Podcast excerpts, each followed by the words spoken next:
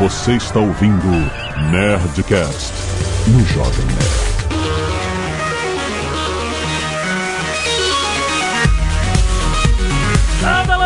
Nerds! Aqui é Alexandre Antônio do Jovem Nerd e eu acho que ainda no meu tempo de vida eu vou votar em uma inteligência artificial. Aqui é a Mila e eu acho que no meu tempo de vida eu espero ver a humanidade fora da Terra.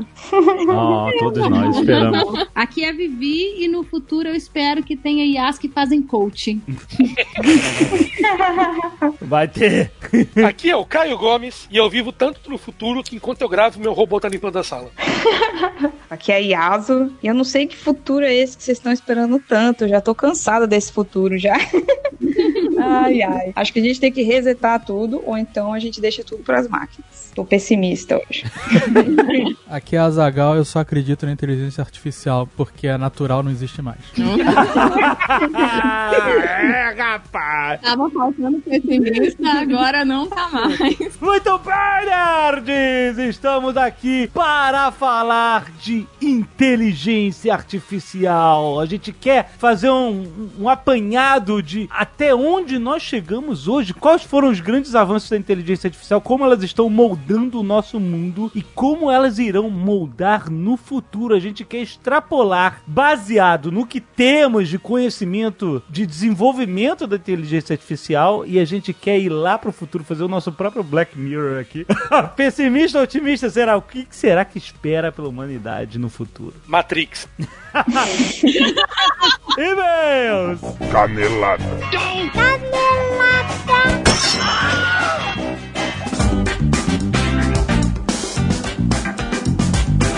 Muito bem, Zagal, vamos para mais uma semana de e-mails e caneladas do Nerdcast! Vamos. Azagal, hoje estamos falando de inteligência artificial, então queremos falar da Kaspersky, Azagal. A Kaspersky Lab agora é Kaspersky.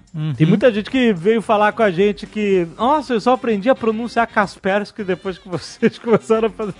a anunciar a Kaspersky nos programas de vocês. Sim! E a Kaspersky continua desenvolvendo há mais de 20 anos produtos para proteger os usuários finais, empresas, indústrias e governos das mais diferentes ameaças online do mundo, rapaz. E inteligência artificial, que já tá presente no nosso dia a dia, assim, tudo, né, cara? Inteligência artificial, recomendação de filme. Tu dá like num filme, aí ele, ah, então você gosta desse filme, né? Então eu vou te dar like no outro filme. Toda a sua listagem de vídeos do YouTube, todo esse universo de recomendação, ele é todo montado com inteligência artificial do seu prevendo o seu comportamento. A gente vai falar sobre isso nesse Nerdcast. E o Kaspersky Security Cloud é a proteção com inteligência artificial que acompanha esses hábitos digitais dos usuários em qualquer dispositivo. Como é que você fica preparado para a internet do futuro? A Kaspersky utiliza a abordagem de Human Machine, que combina dados, aprendizado de máquina, a expertise de analistas, criando sistemas de monitoramento e protocolos de detecção dos mais refinados possíveis. Com todos esses avanços de tecnologia, a segurança tem que ser pensada desde o começo do processo e isso está na alma da Kaspersky, cara. Protegem você das mais diferentes ameaças, seja ela vírus, ransomware, trojan bancário. Mesmo assim, olha, gente, para de clicar no PowerPoint que recebe por e-mail, você já sabe disso.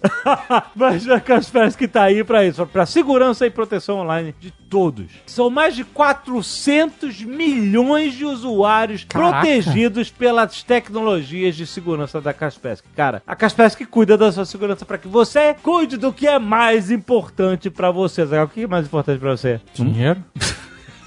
Então, tá certo.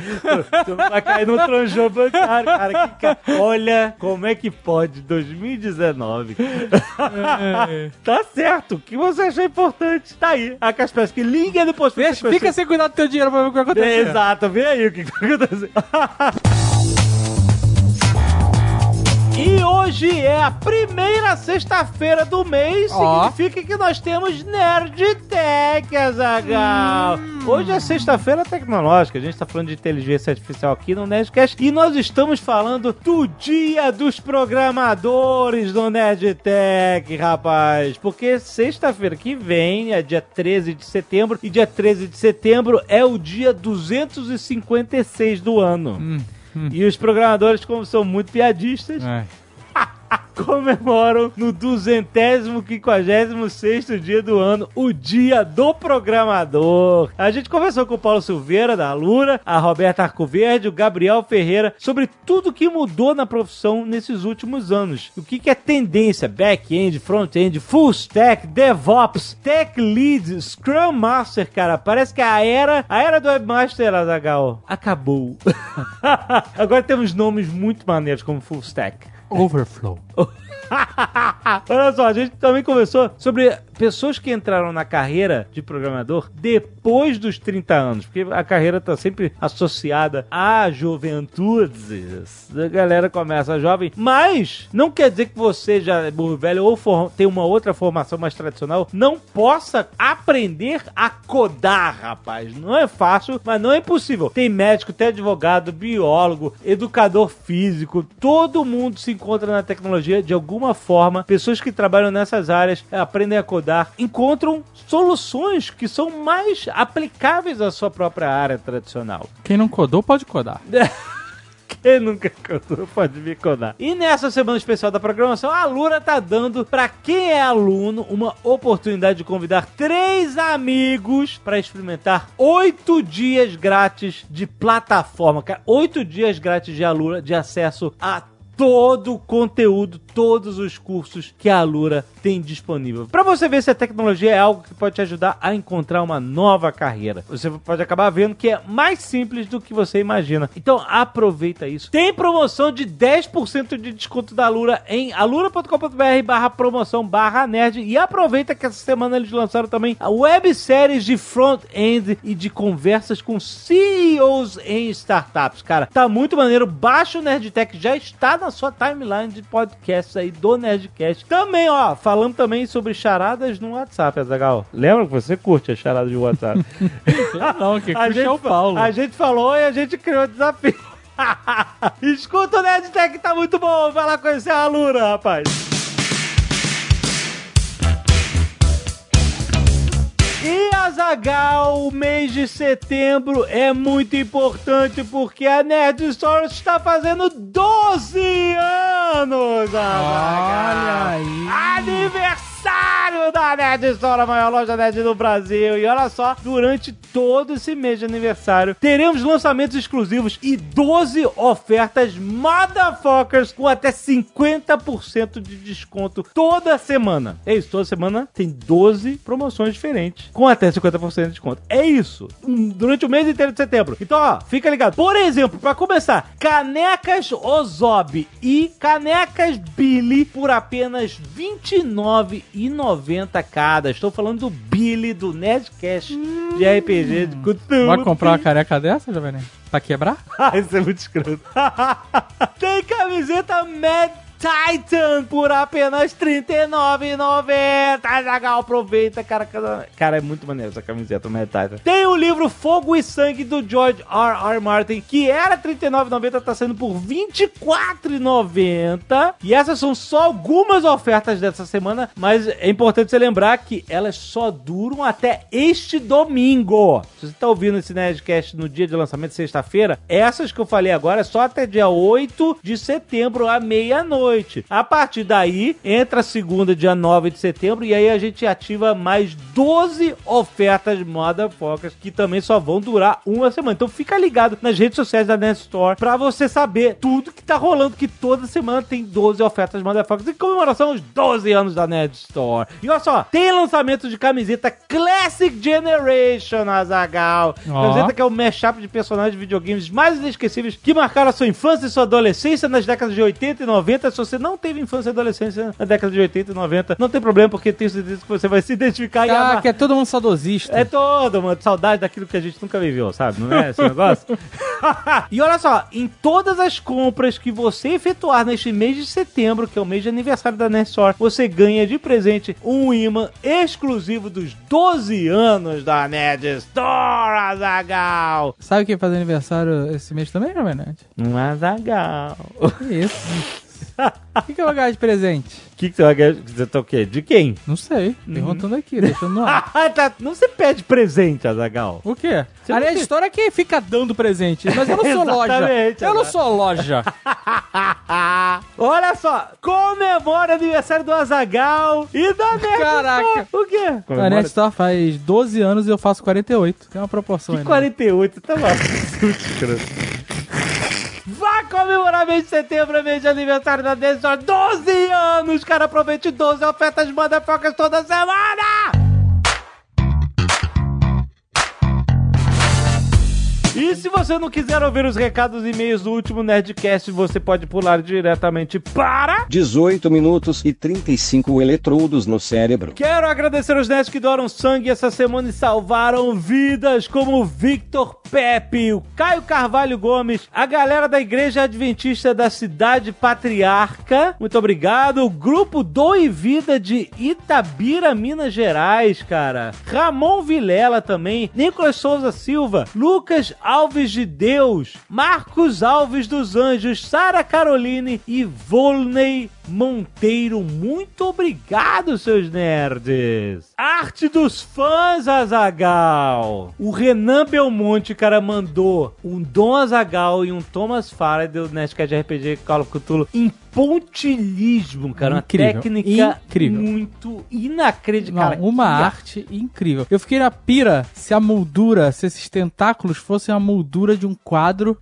e o Dom Azagal fosse impresso, sabe? Caraca, Se fosse cara. uma moldura, sei lá, de madeira ou de resina, o que seja. Que incrível, Não, cara. e a do, do Faraday tá muito foda. Eu quero os dos outros. É. Quero dos demais. Calma, cara, é ponto por ponto, cara. Não, mas é, porra, tá muito bem feito. Caraca, Nerd Store, tá fazendo aniversário aí? Ô, Nessor, fica de olho aí, Eu quero, cara. ó, pega o contato desse cara. Fala com ele. Caraca, que arte irada, incrível, incrível. Sério. Técnica de pontilismo muito, muito foda. A gente tava muito impressionado. E um estilo da arte, porra, Não, fantástico, maneiríssimo. cara. Também tem o Shimira Aiso do Roberto Souza, que fez uma coisa meio anos 80 também, muito maneiro, né? Que é RPG ficou de Cyberpunk. Tem várias carinhas do Azagal do Sandro Orro, cara. São os azapins. Olha só, cara, muito bom, muito bom ter o Azagal Rick aqui, muito maneiro.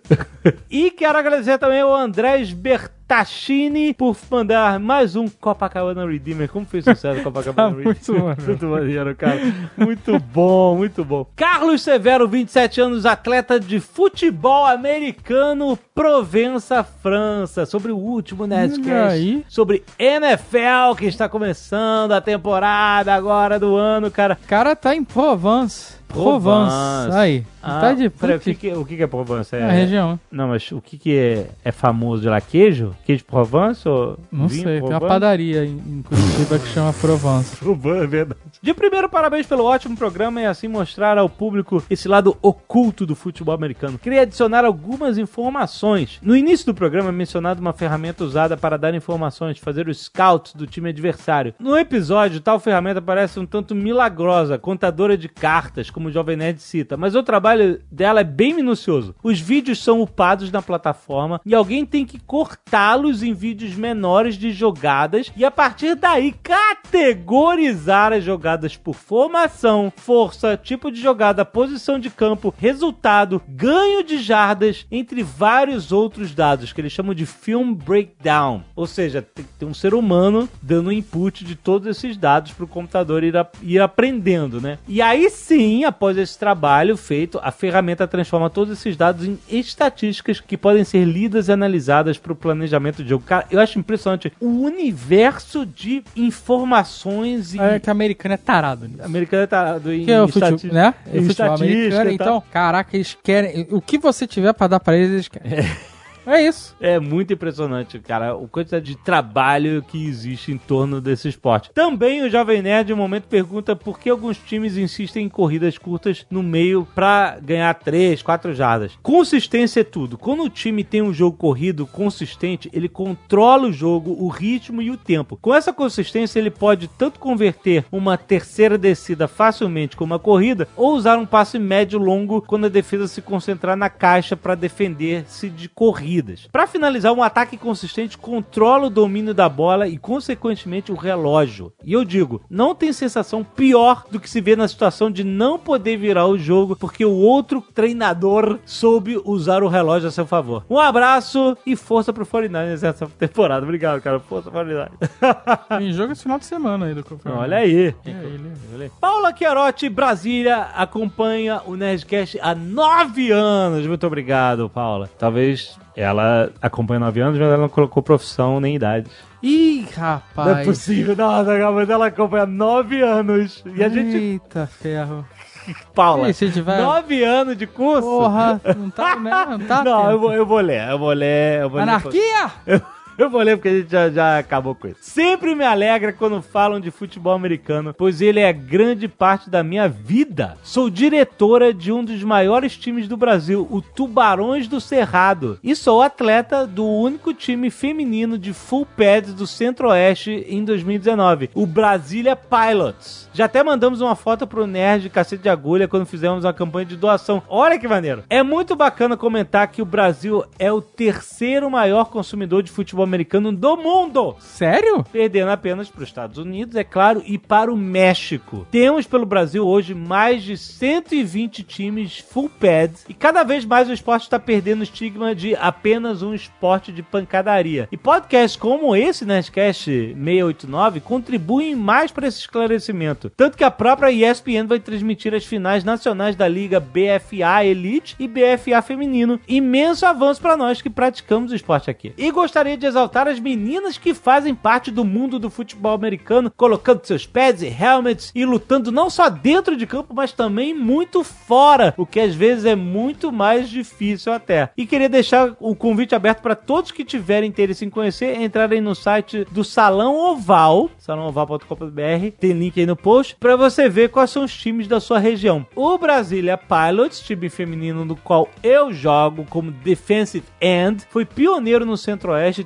temos mais de 50 meninas ativas e uma, uma CT, uma comissão técnica altamente capacitada. Tanto que nosso head coach foi convidado para ser coordenador ofensivo da seleção brasileira de futebol americano feminino, que está sendo formada nesse ano. Nosso próximo jogo, dia 15 de setembro, será no Rio de Janeiro contra o Bangu Castores, Azagal. Peraí, não, calma.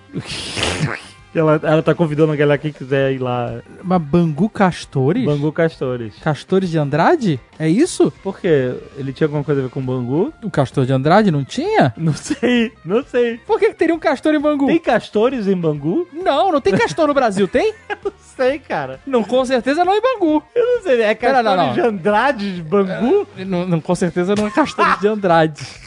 Mas deixa eu ver uma coisa, só, porque eu acho que o Castor de Andrade é Bangu. É? Aqui. Castor de Andrade. Bicheiro, bababá, Rio de Janeiro. É isso aí, ó. O chefão de Bangu. Caraca! Tô te por isso que é. Nossa, Bangu Castores. Ai, é isso aí, é como se tivesse os capones de Chicago.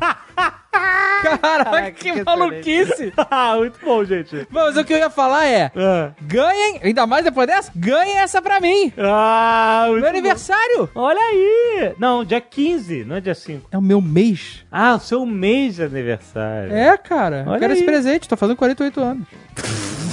que essa porra de Tem que ganhar de 48! Ou pode ser de 8 a 4. tá?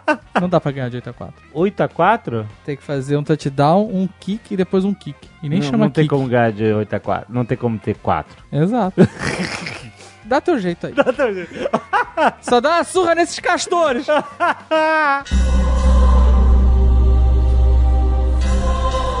Olha só, antes de terminar os e-mails, eu tenho o Eduardo Spor aqui conosco.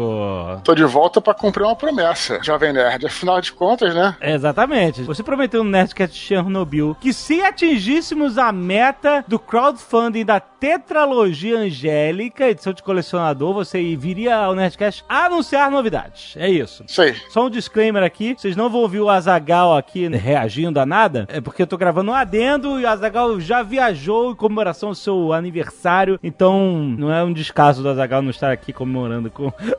Ele irá comemorar porque será o primeiro a ler o meu próximo livro aí, né, cara? É, verdade, como sempre foi, né? Olha só, só pra vocês entenderem, a gente tá falando da tetralogia angélica, que são os quatro livros do universo angélico do Eduardo Spohr, que é a Batalha do Apocalipse, e a trilogia Filhos do Éden. Isso aí. Todos esses livros vão ser reunidos em um mega box, uma edição de colecionador iradíssima, que só iria acontecer se atingíssemos a meta de 250k.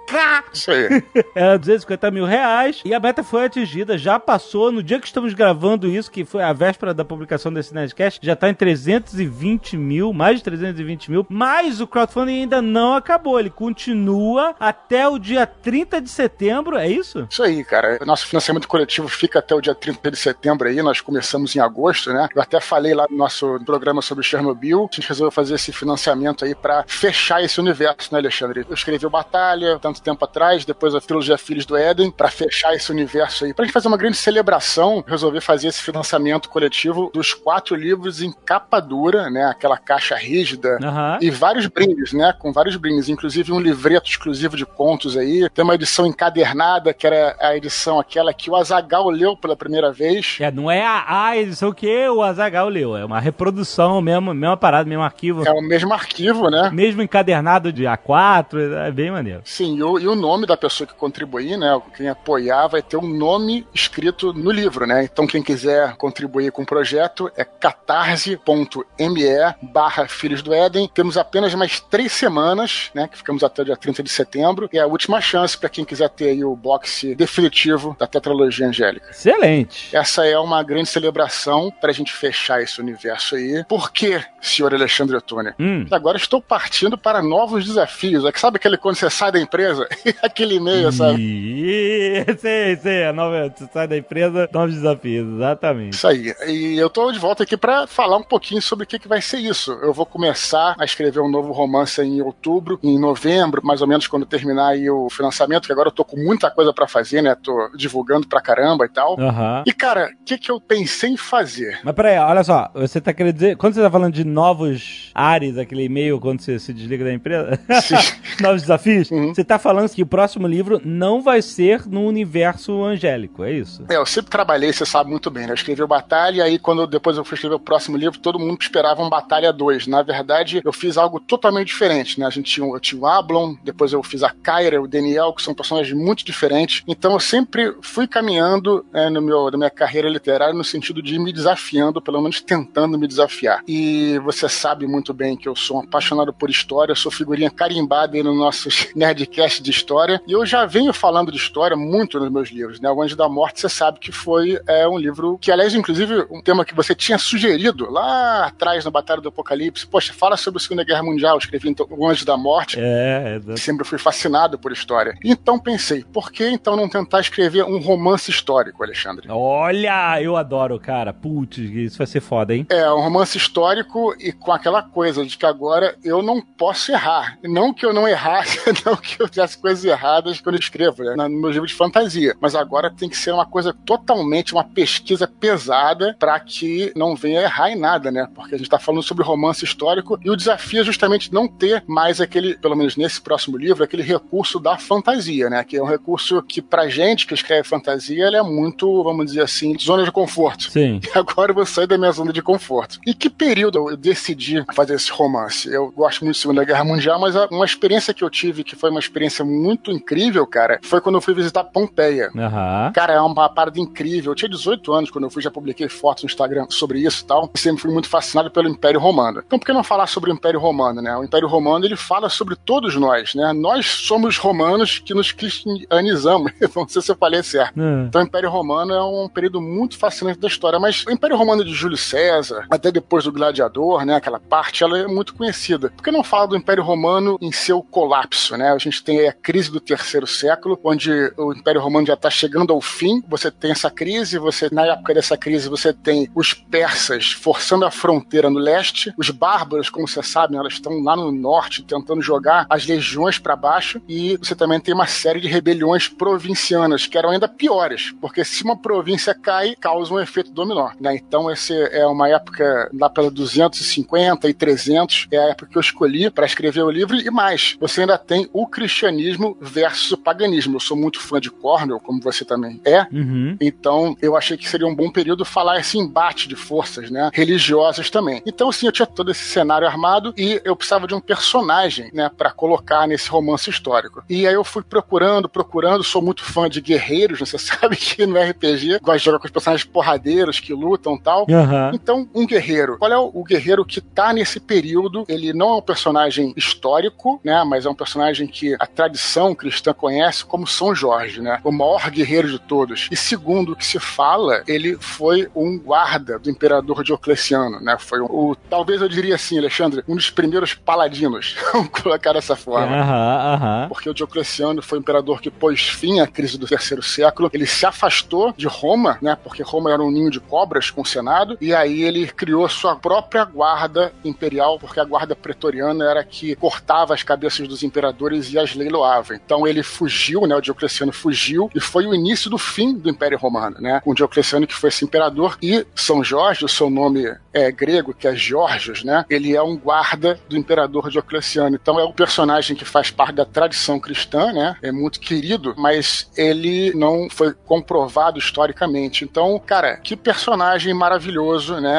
A tradição diz que ele foi executado aí junto com os últimos mártires, foi a última perseguição aos cristãos, né? Então toda essa história, Alexandre, é muito fascinante, cara, é muito maneiro. Você tem um personagem no centro dessa, desse embate político, religioso, social. Você tem as invasões bárbaras, os persas, as rebeliões provincianas, toda essa confusão do final do Império Romano, que é um período que é pouco retratado, na verdade, né? Caraca, que incrível, Dudu. Você vai fazer um romance histórico sobre São Jorge. É isso, cara. Que foda. Inspirado Inspirado, exato. muito inspirado no nosso querido Leonard Cohen, né? Eu tô querendo que ele venha ao Brasil pra eu tocar nele e pegar uma inspiração, assim, né? Porque é aquela coisa que ele fez um pouco com o Rei Arthur, né? Que o Rei Arthur também é um personagem que não tem vestígios históricos, mas tudo em volta é histórico, né? Inclusive a arqueologia, tudo. Exatamente. Então eu tô muito empolgado pra começar esse projeto aí, cara. E tô me segurando pra não falar mais, porque a gente tá aqui na leitura de e-mails, eu não quero tirar o seu tempo aí, cara. Cara, então que maneiro, você vai pegar todo o período histórico da época, da queda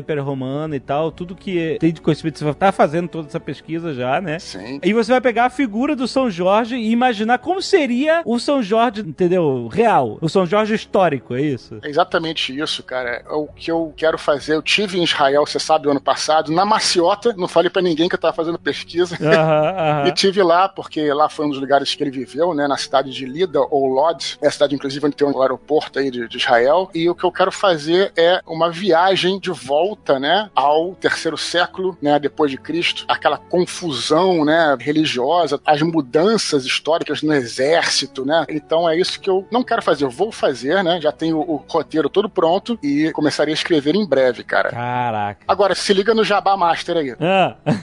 E quem contribuir lá no nosso Catarse da Tetralogia Angélica, em dezembro recebe aí o primeiro capítulo desse livro. Então, uma das recompensas vai receber o primeiro capítulo do livro já em dezembro aí. Caraca. Então tem que correr pra começar a escrever. E não consigo parar de falar, cara, porque é um assunto realmente fascinante. Não tô nem puxando o saco pro meu livro, mas o assunto é fascinante. É muito fascinante. Eu tô maluco pra ler, cara. Já, de cara. Puta, vai ser muito foda. Como é que vai ser o nome? Vai ser. Porque não é São Jorge. São Jorge, né? Ele foi, né? Depois de que foi virar São Jorge. Vai se chamar Jorge? É uma boa pergunta, Alexandre. No livro eu uso o nome grego dele, né? Que é Georgios. Ah. É o nome grego porque ele viveu no leste, né? No Império Romano do Leste. O Império Romano do Leste era todo greganizado, não sei se é seu nome. Era, Uhum. Só falava grego. No Império Romano do Oeste era latim, o Império Romano do Leste era grego. Então, é, foi lá onde o cristianismo cresceu bastante, né? E foi lá onde ele viveu a maior parte da sua vida, apesar de que ele caminha por todo o Império, inclusive batalhas na, na Germânia, batalhas contra os persas que eram, estavam ali próximos, né? Então, cara, é um trabalho que eu tô muito empolgado. Passei quase dois anos pesquisando, cara, viajei um mundo, cara. Fui até a Istambul, que era Constantinopla. Na, na verdade, na época ainda era Bizâncio, nessa época aí. Aham. Então, cara, tô, tô aqui frenético, cara. Caraca. Eu falei isso. Eu só queria concluir e dizer que eu tô muito feliz de poder falar isso aqui, porque, cara, a gente sempre deu os anúncios, né? Você lembra quando, pô, Batalha do Apocalipse, depois Batalha foi pra Record, a gente anunciou aqui, você lembra? Então, Aham. é legal estar seguindo esses passos com vocês aí, com a galera do Nerdcast. Excelente. Né? E faremos um, um Nerdcast, quem sabe, de crise do terceiro século aí, mais próximo. Vamos fazer. E aí poderei falar mais, porque aqui eu não posso falar muito. Para de falar e vai escrever.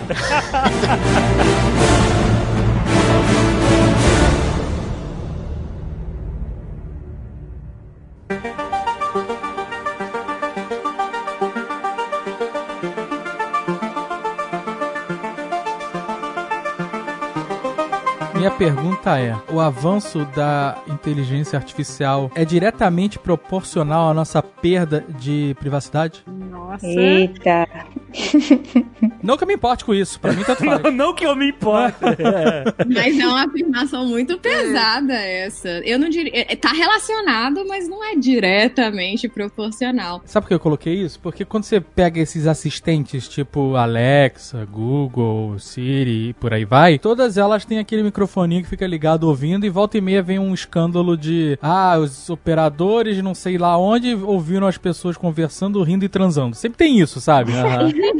E vendendo droga também. É, isso. sabe? Então, assim, o argumento é que essas inteligências elas vão aprendendo conforme elas vão ouvindo e aperfeiçoando. Então, por isso ela estaria ligada ouvindo o tempo todo, né? Mas, ao mesmo tempo, ela tá invadindo sua privacidade. Se você botar um trigger pra uma palavra ali, o aprendizado deixa de ser e passa a ser espionagem. É, eu, eu acho que o jeito certo de colocar isso é mais que a inteligência tá avançando na direção de ser baseada em dados. E para funcionar, ela precisa disso. Ela precisa consumir seus dados, ela precisa te ouvir, ela precisa te ver. Então, a quebra da privacidade, entre aspas, é até onde você deixa, entendeu? É os dados que você deixa acessível. A gente tá virando meio que dependente disso, né? De dar os nossos dados em troca dos serviços. Mas eu sou das otimistas. Eu não enxergo como perda de privacidade. Eu acho que a gente só tem que colocar, assim, limites pra como que podem usar nossos dados. Né? Acho que já entra numa seara muito complicada, que é a gente colocar limite, mas quem garante que eles vão garantir esses limites, sabe? Eu vou ser a pessimista aqui. Eu vou falar, não, não sei, não sei. É, porque tem lá na China, né,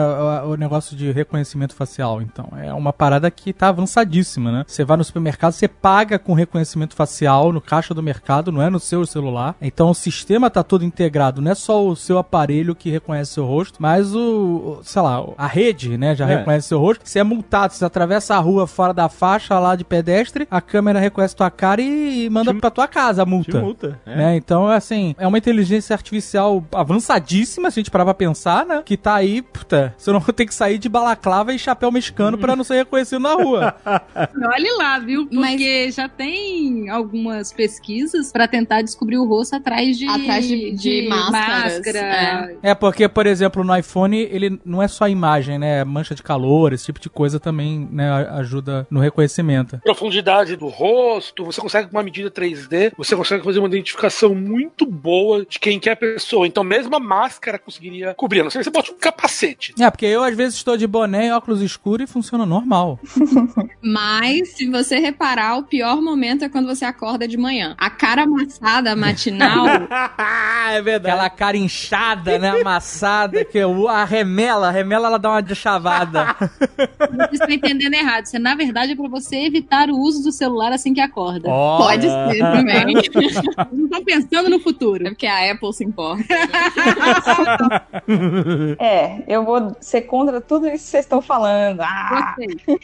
porque é pelo seguinte, eu acho que a gente fala inteligência artificial, mas na real a gente tá falando do que o Douglas Engelbart falou lá atrás. O Douglas Engelbart é aquele cara da que fez a, a mãe de todas as demos, né? Ele praticamente inventou, ele demonstrou um online system há muito tempo atrás. Foi um dos primeiros profissionais a demonstrar como é que isso poderia funcionar, né? É, outras coisas que ele inventou, o mouse, o CRT, monitor que a gente vê, várias coisas. É, o Engelbart, ele foi um especialista em interação humano-máquina. Isso. Inclusive, a gente fala muito do hipertexto, Tim Berners-Lee, lá, lá, lá, mas o Engelbart é o, é o grande inventor do, do hipertexto, né? Ele é que concebeu a ideia. É, legal. E o Tim Berners-Lee é o cara que conseguiu escrever o protocolo para aplicar, mas a primeira ideia do hipertexto foi do, do Douglas Engelbart. E ele falava de inteligência aumentada, né? Augmented Intelligence. Uhum. Então, no que você lê dele, não tem nenhuma referência de uma inteligência independente, né? Essa inteligência, se ela ficar focada só no que a gente faz, quando a gente interage com a máquina, ela não consegue captar outras nuances que tem ao redor. Por exemplo, o carro, eu gosto muito dessa situação que é, um outro cientista descreveu com base no que ele estudou do Douglas Engelbart, né? Quando uma pessoa dirige, ela não tá só dirigindo um carro, ela tá dirigindo o carro, pensando na mãe dela, aumentando o volume do carro, pensando também na lista de, de compras, é, ao mesmo tempo que ela tá fazendo curva. Então, assim, a AI não, a AI, ela tá só dirigindo o carro. O que isso nos mostra é que para uma inteligência fora do, vamos dizer assim, do espectro humano, ser realmente conseguir captar toda a inteligência que o ser humano consegue captar, porque ele tem vários anos de interação com o meio ambiente, ela também teria que ter essa interação. É, não tem a experiência de vida que o ser humano tem, exatamente. E aí você vê, por, por, por exemplo, para você ter um carro inteligente dirigindo direitinho, ele precisa saber a estrada que ele está andando. Ou pelo menos os, os cientistas têm que ter colocado muitos modelos de estradas que sejam muito parecidas Aham. para ele aprender. Se você colocar um carro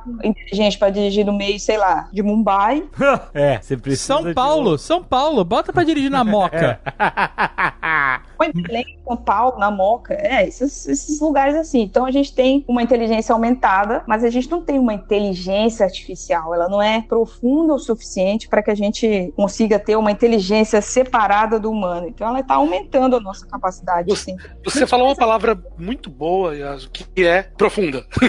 É, Porque essa é a grande diferença. Vamos falar na época do Engelbart, vamos falar até 2014. É, você ia em qualquer congresso de inteligência artificial e a gente falava muito realmente dos modelos que a gente fazia. A gente chamava de inteligência artificial, mas era bastante pedestre os modelos que a gente estava fazendo. Então você tinha Uhum. modelos lineares, você tinha um parte de neural network que surgiu lá nos anos 70, 60, mas era muito, muito difícil de generalizar. Em 2014, eu lembro, eu estava num congresso aqui nos Estados Unidos e foi a primeira, 2013 na verdade, foi quando as pessoas estavam falando: ó, tem um negócio que está surgindo agora que se chama Deep Neural Network, é um negócio que a gente está fazendo. Esse é o primeiro cara que eu tô falando nesse congresso aqui sobre isso, e que foi a ideia de realmente você trazer uma profundidade para as redes neurais, que é uma maneira muito mais próxima do nosso cérebro. Então, quer dizer, começar a se aproximar da maneira que a arquitetura do nosso cérebro funciona é algo que tá aí há seis anos, cinco anos. Quer dizer, o próprio Engelbart não viu isso, né? Porque ele morreu em julho de 2013. Então, tudo isso é posterior a ele, na verdade. Eu sempre vi essa diferença como uma questão de semântica, né? O que, que é inteligência? Porque todo mundo pergunta pra mim, ah, o que, que é inteligência artificial? E eu devolvo a pergunta, o que, que é inteligência pra você? O que a gente chama de inteligência artificial, quando pesquisa,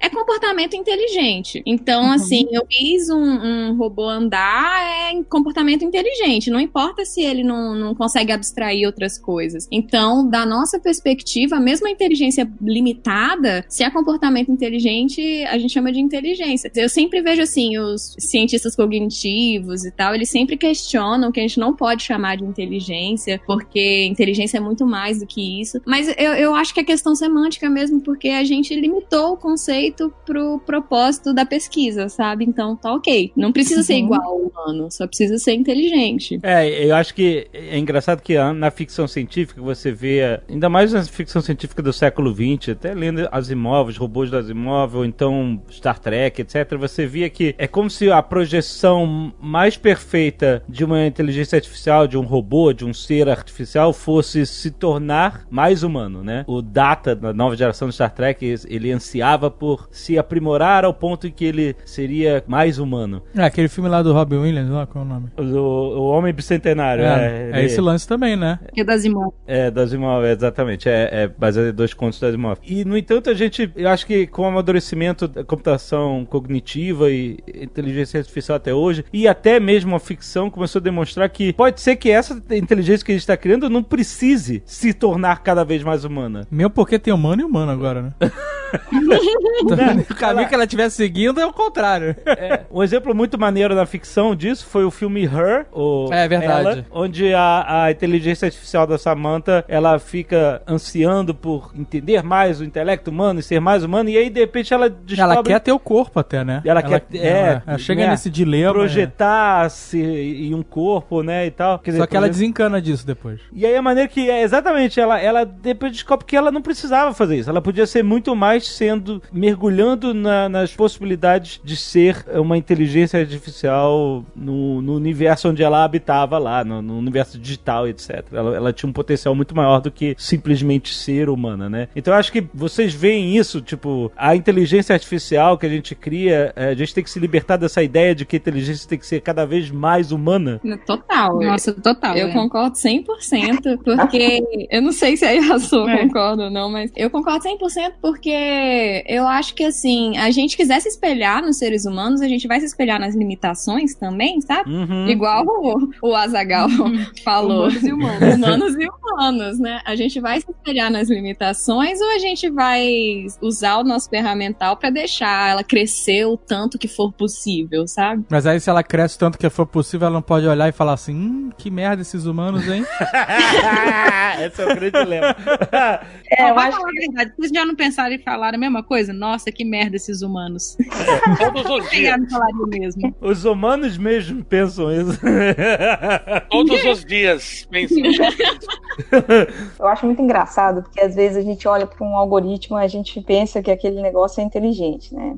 Aham. O ser humano é muito engraçado, porque com esse negócio de inteligência artificial a gente acaba ficando mais. O nosso comportamento vai padronizando. Porque, filosoficamente falando, é até uma discussão que tem menos a ver com o código em si, mas mais com a filosofia do código. Quando a gente começa a colocar regras de funcionamento, seja de números, bits e bytes, ou seja da sociedade, a gente vai criando esses padrõezinhos, né? Por exemplo, todas as crianças entram na escola às 8 da manhã, então os pais fazem o quê? Os pais começam a trabalhar às 8 15 Isso é meio que uma regra, sei lá, internacional. Se o cara tem filho, põe o filho na escola, ele não fica em casa Uhum. seis horas depois para depois ir trabalhar. Ele, ele costu- costuma é, adaptar o horário dele ao horário do filho. Uhum. É uma coisa que não serve só para um tipo de protocolo, né? A gente, é- o ser humano, ele é regradinho, a sociedade é regradinho em protocolos. Às vezes, acontece de um ou outro sair desses protocolos, seja por um. E as, e as consequências disso às vezes são ruins, às vezes são boas. Então, o que acontece com inteligência artificial é que a gente acaba padronizando certos comportamentos. Às vezes são os, que, os comportamentos que têm mais quantidade, né? Sei lá, como aconteceu com aquele robô que o povo acha que é. O povo chama de inteligência artificial, né? Eu acho que é um, um robozinho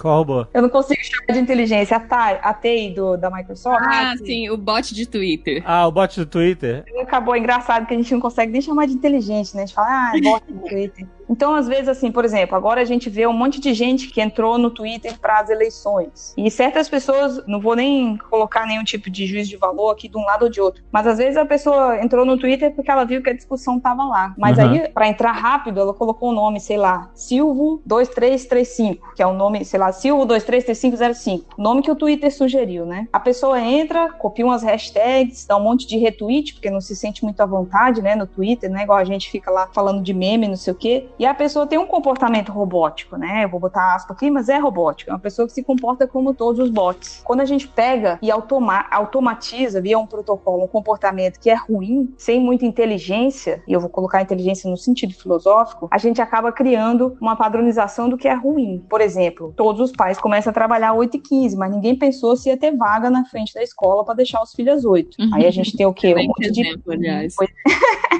então tem um monte de pai que fica se atropelando para deixar os meninos na porta da escola. Em vez de a gente ter pensado, não, olha, certas pessoas podiam entrar às 8, outras às 9 e outras às 10. A gente não otimizou assim, a gente otimizou de uma maneira não inteligente. Então a gente vai precisar fazer um exercício filosófico de saber se a gente está automatizando o que é inteligente e o que não é inteligente. E ainda mais, vamos ter que deixar uma brechinha para o extraordinário aparecer. Por quê? Porque se todo mundo começar a se comportar igual, ninguém vai conseguir quebrar aquele comportamento ruim de deixar os filho todo dia se amontoar na porta da escola para poder melhorar aquele comportamento, porque a melhora, o aperfeiçoamento de um sistema, um protocolo que a gente tem em sociedade, ele acontece quando alguém pensa assim, velho, não é muito burro a gente se amontoar às 8 horas do dia, não era melhor ter três turmas às 8, três às 10, três às 11, e aí a gente chegava em horários diferentes no trabalho, e aí a gente começa Sim. a se questionar sobre esse padrão que a gente está automatizando e a gente chega num outro resultado que é mais inteligente, a gente faz uma melhoria do sistema. Infelizmente, é. a gente tem. Aí a, a, os nossos sistemas que são os protocolos até hoje em dia são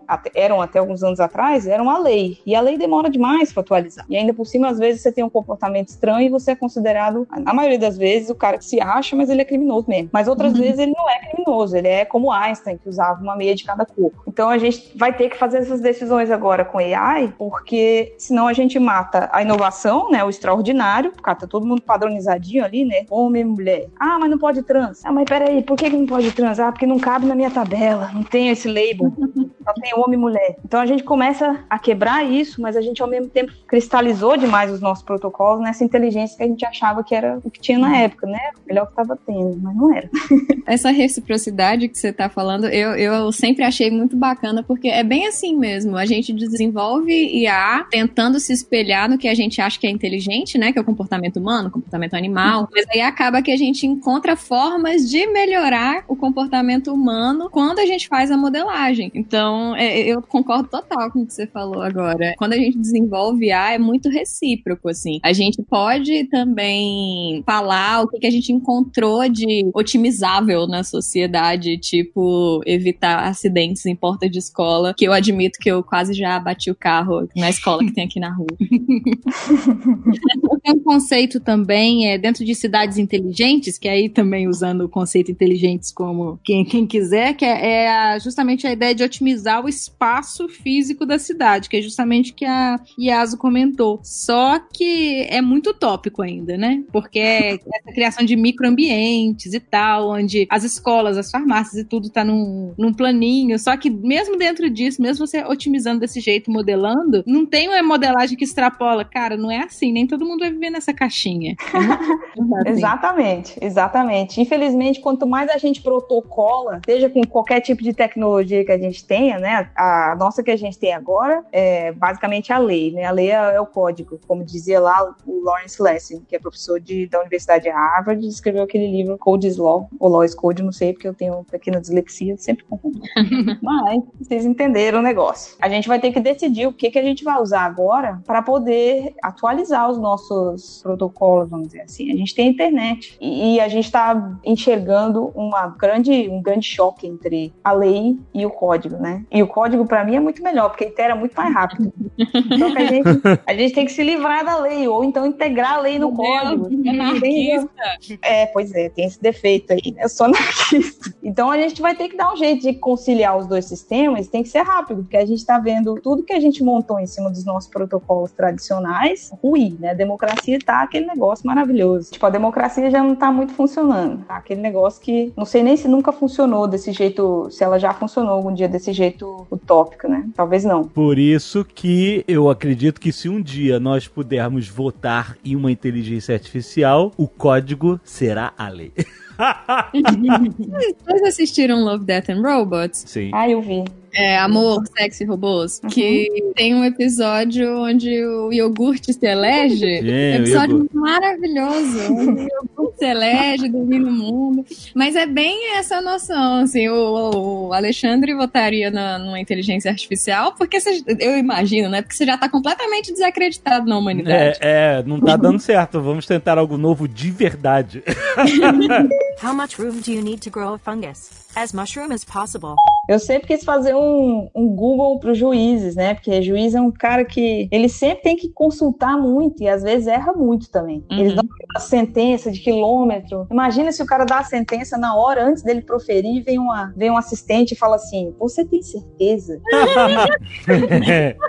tem certeza que você quer fazer isso? É o cara. Hum, tem esses códigos aqui. O artigo X1X, sei lá, e o artigo 247 são conflitantes. Mas é interessante o que é. você está falando, porque na medicina já é bastante usado a inteligência artificial para ajudar os médicos a diagnosticar e, e, prescrever tratamento, né? Isso não é usado ainda no direito, de forma alguma? O direito está num movimento muito doido, eu vou dizer. Principalmente no Brasil, a gente tem uma jabuticaba, né? Eu acho que é o país que mais forma advogado do mundo. Então, o que a gente está fazendo é digitalizar tudo, mas a gente está digitalizando tudo exatamente como era antes. Uhum. A inovação está mais ligada à velocidade e à quantidade, né? Tipo assim, ah, agora temos 500 advogados ligados aqui nessa rede falando com você na hora. Mas a gente não está muito preocupado com, por exemplo, resolver as complexidades do nosso Código Civil, que é muito doido, umas coisas contradiz as outras. Essa que é a diferença. Para fazer diagnóstico, você tem lá febre 39 graus, é, apareceu aqui com sintoma de manchas na pele. Isso é tudo muito mais bem definido do que o, a Constituição que, e o Código Penal, que é super Uhum. é, interpretativo, né? Interpretação. Então, quando você bota um IA para tomar decisão em cima de algo que está aberto à interpretação, é completamente ambíguo, o processo é muito mais lento. Então, não é tão fácil dar um veredito quanto dar um diagnóstico. É verdade. Tem coisas que a justiça faz que dá pra fazer com o que a gente tem hoje em dia, né? Machine learning. Então, sei lá, contagem de quantos dias o preso tá lá dentro. Por que, que ninguém desenvolveu ainda uma AI que seria tipo uma grande calculadora, na real? Pra calcular quanto tempo o cara tá lá dentro. A gente tem sei lá quantos por cento de preso que tá lá porque esqueceram os caras lá, que não tem É, advogado isso. ficar contando os dias. Aham. Mas a gente tem sistema pro juiz fazer XYZ já, que é, tipo, sei lá, descobrir se o cara tem mais tendência a cometer o crime de novo, a ser reincidente. Aham. Então eu acho que a gente tá usando pra coisa errada, de novo.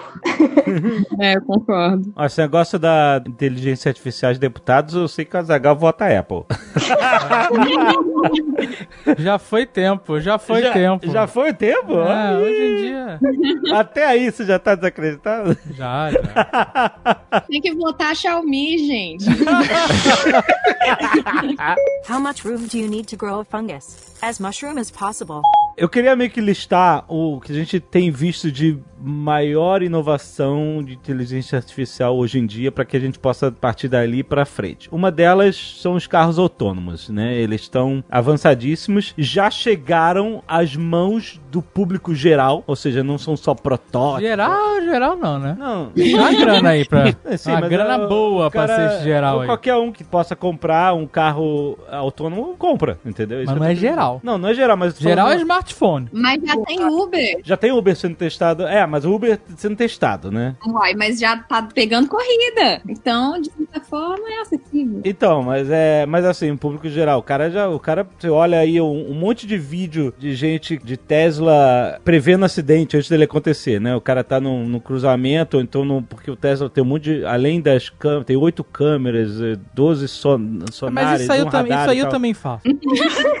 Não, Fico na porta da boate ali, o cara sai da balada, meio trocando as pernas no carro, isso vai dar merda. Tô Não, eu sei, mas eu tô falando o seguinte: se você procurar na internet, você vai ver o vídeo de uma autoestrada e aí de repente você vê o, o aviso de colisão do Tesla, a câmera tá dentro do Tesla, fazendo tudo. E aí quando você vê o carro lá na frente, do carro que tá na frente, freou e o carro que tava na frente do Tesla bateu. Agora você imagina isso no trânsito de São Paulo. e aí o Tesla mesmo freou antes. E tem outros de acidentes que o carro freia num cruzamento antes do cara vir capotando e o cacete e tal. E aí, tipo assim, a, a ideia é o seguinte: uma coisa é o carro tá cheio de câmeras, sonares, radares, isso é uma coisa. Outra coisa é ele ter um- uma inteligência lá dentro que possa usar todas essas informações em um tempo absurdamente rápido para fazer interpretações, né? Não só de navegação, mas principalmente de segurança, né? Uhum. Isso pra mim é uma coisa incrível, avançadíssima e assim só depende de regulamentação para que a gente entre em uma era de caminhões autônomos e frete, etc, e, e carros, Ubers e etc. Não, e do ponto de vista de segurança, não tem nem comparação, né? Quem que se confia mais? O ser humano dirigindo ou a máquina, assim? O Marco Gomes até falou um dia no Twitter, eu achei muito engraçado ele falou isso, mas é verdade. Os nossos netos vão falar, esses caras eram loucos, eles dirigiam na mão. Isso é completamente inseguro. E, e vai ser verdade, porque ninguém vai mais pensar a ideia de dirigir na você dirigir. Você tá confiando demais nesse futuro, cara. Você não confia não? Eu confio no futuro Mad Max, onde a gente não dirigir, a gente tá morto. O, O Jarvis vai dirigir pra você no futuro Mad Max. Não vai, tem que saber passar marcha. Se você não sabe passar marcha, você morre no futuro Mad Max. Os americanos todos morreram. É muito distante, assim. Eu cansei de assistir palestras sobre carros autônomos, não sei o quê. Mas é fácil você testar um carro autônomo em São Francisco. Eu quero ver você substituir os carros por carros autônomos em São Paulo em 20 anos. Não vai substituir por causa de coisas, de problemas sociais, por causa de economia, porque vai subir demais o preço dos componentes para fazer o carro ser autônomo e elétrico. Então, assim, algumas tecnologias a gente talvez não precise no país, em países em desenvolvimento. Algumas tecnologias não vão chegar. Fim. É, talvez eu- a gente precise de ônibus autônomo em São Paulo. Isso pode ser um início, um começo, né? Mais do que isso, eu acho que o maior problema vai ser o componente humano mesmo, que as pessoas. Tipo assim, imagina que um, um ser humano, um médico, vai, um médico humano e um médico inteligência artificial. Se um médico humano mata um paciente, ele chega com os olhos marejados, ou qualquer coisa assim, falando: eu fiz tudo que eu pude, eu não consegui, eu realmente tentei e tal. Se um IA mata um paciente, Deu ruim. a pessoa fica louca, enlouquecida, ah, porque confiou a, a vida do meu filho Uhum. na mão dessa máquina. Aham. O mesmo vai acontecer com o carro, sabe? Tipo, se um carro autônomo causa um acidente, como foi com o Já Uber aconteceu. autônomo lá. É. Nossa senhora, que absurdo e tal. Mas se o Azagal quer um futuro Mad Max, assiste uma série que chama Sonhos Elétricos de Philip K. Dick, que é o Electric Dreams. E lá eles mostram um futuro que é tanto distópico quanto utópico ao mesmo tempo, porque tá todo mundo fudido, tá todo mundo, assim, a humanidade acabou, mas as fábricas autônomas e os carros autônomos, tudo continua funcionando, tipo, a, a despeito da catástrofe que o mundo tá. Então é um mundo completamente automatizado, mas a humanidade tá fudida. Então você tem Caraca. dois irmãos aí. Olha o aí. que me faz lembrar que a gente devia estar falando de problema de pobre, porque os problemas que a gente vai ter no futuro em países em desenvolvimento é o credit score. Aham. E aí regulando quanto você pode gastar, velho. Imagina. Olha aí, é verdade. Você vai pagar a conta do cinema com a gatinha e a AI vira e fala assim: ó, esse é o seu limite de gasto. Tem mil dólares, mil reais na sua conta, mas a gente não vai deixar você gastar, senão no mês que vem você não dá conta. E aí? Pô, muito brasileiro queria ter mil reais na conta. Se a inteligência artificial fala isso, né, o cara chora. Porra, obrigado. O cara por- chora é. Nunca tive tanto dinheiro na minha conta. É daquele banco roxinho que você vai passar o cartão de crédito, ele fala: opa, que pena, vou aumentar aqui pra você. É. A tendência é, ele te dar um limite até você se enforcar com sua própria corda. É, mas tem outras tendências também. Do banco falar assim, ó, esse mil reais aí é melhor você guardar pro mês que vem. Se você quiser, eu te ofereço um dinheiro aqui, eu te empresto, num juro menos baixo do que se você entrasse no, no seu cheque especial gastando esse dinheiro. Isso é bem real, né? É bem real. Você pega um empréstimozinho, aí no mês que vem a AI te dá um jeitinho, até que a AI um dia vira pra falar assim: olha, se você cancelar a sua assinatura da Netflix, você economiza um dinheiro. Você quer que eu faça isso pra você? Aham. Mês que vem você volta. Aí você, não, eu tô nem aí, eu quero ficar no vermelho, velho. Tô nem aí. A gente tem tanta tendência a ficar dependente que é capaz da gente nunca mais nem saber quanto tem na conta, né? A IA vai liberando o seu crédito ou dizendo não, acabou, se vira aí e é isso aí. se vira aí. Mas olha só, assim, as pessoas elas têm tão pouco conhecimento de finanças e aplicação no dia a dia das suas próprias finanças que eu vejo com otimismo uma AI que possa não controlar, mas que possa eh, ao menos orientar, tendo tantos inputs do seu histórico de crédito e gastos, etc. É que hoje você consegue identificar, os sistemas identificam se você gastou para comprar combustível, alimentação, lazer, é, transporte, etc. Então, tipo assim, eu imagino que esse universo de dados que você gera com o seu consumo possa criar um, um assistente extremamente personalizado que vai entender muito mais de finanças do que você e possa te dar conselhos que valham a pena. Vocês veem isso com mais pessimismo ou, ou- porque eu vejo com otimismo? Eu acho que é maneiro a ideia. Eu acho a ideia maneira. Eu acho a ideia maneira. Só que na hora de implementar, a gente vai ter que cuidar do outro lado, que é o lado, sei lá, dos bancos olhando pra isso, falando assim: opa, peraí, o juro do cartão de crédito nesse país é 400% ao, ao ano. Como assim você vai me tirar essa oportunidade agora com essa AI Hum. sua? Não vai, não. Aham. Você só vai entrar no meu banco, você só pega o meu dado se você oferecer esse créditozinho aqui pra esse cara aí. É, meio que já acontece hoje em dia com a galera que fica te ligando oferecendo serviços que não servem pra nada além de dar dinheiro pro banco. Vai ser uma AI fazendo isso pra você também. Ou seja, a AI ser enviesada nos interesses das instituições, né? Não no seu interesse.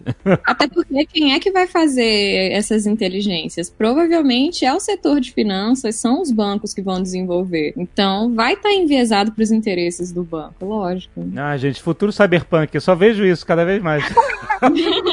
Ele tá realmente caminhando. É, a não ser que os muito doidos falem assim, não, então agora é o seguinte, democracia vai ser assim, deputado você só vota nele se você tiver um AI pra te ajudar. E quando você vai clicar naquele deputado, pera, pera, se você votar nele, nossas projeções são essas, daqui a 50 anos não tem mais Amazônia. Você tem esse Meu Deus!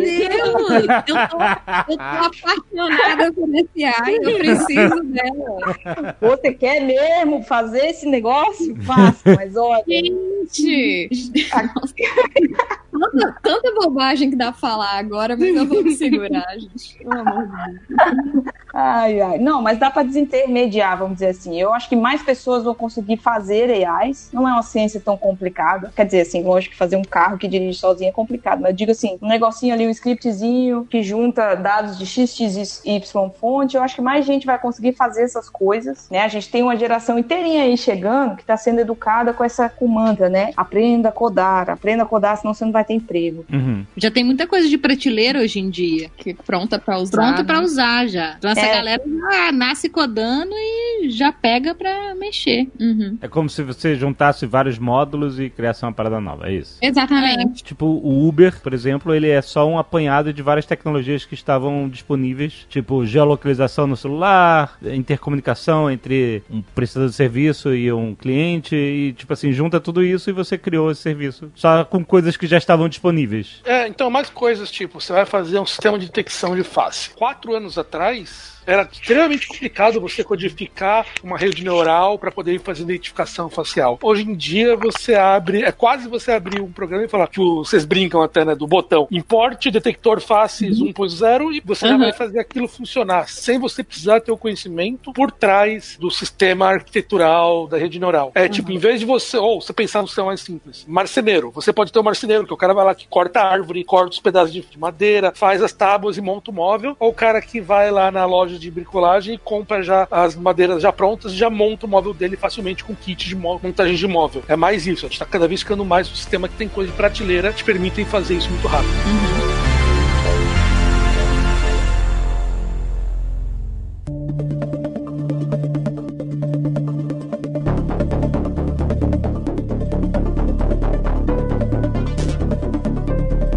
A gente tá falando sobre esse negócio de assistentes, né? Vocês viram sobre essa startup nova do Elon Musk aí, a Neuralink, que é... Desde o nome. Eu não vi. Ele basicamente... Ela faz alguma coisa, só golpe de marketing dele. assim, Que o lança-chama dele é um negócio uma- de, de passar piche no telhado das casas. Não, Tá ligado?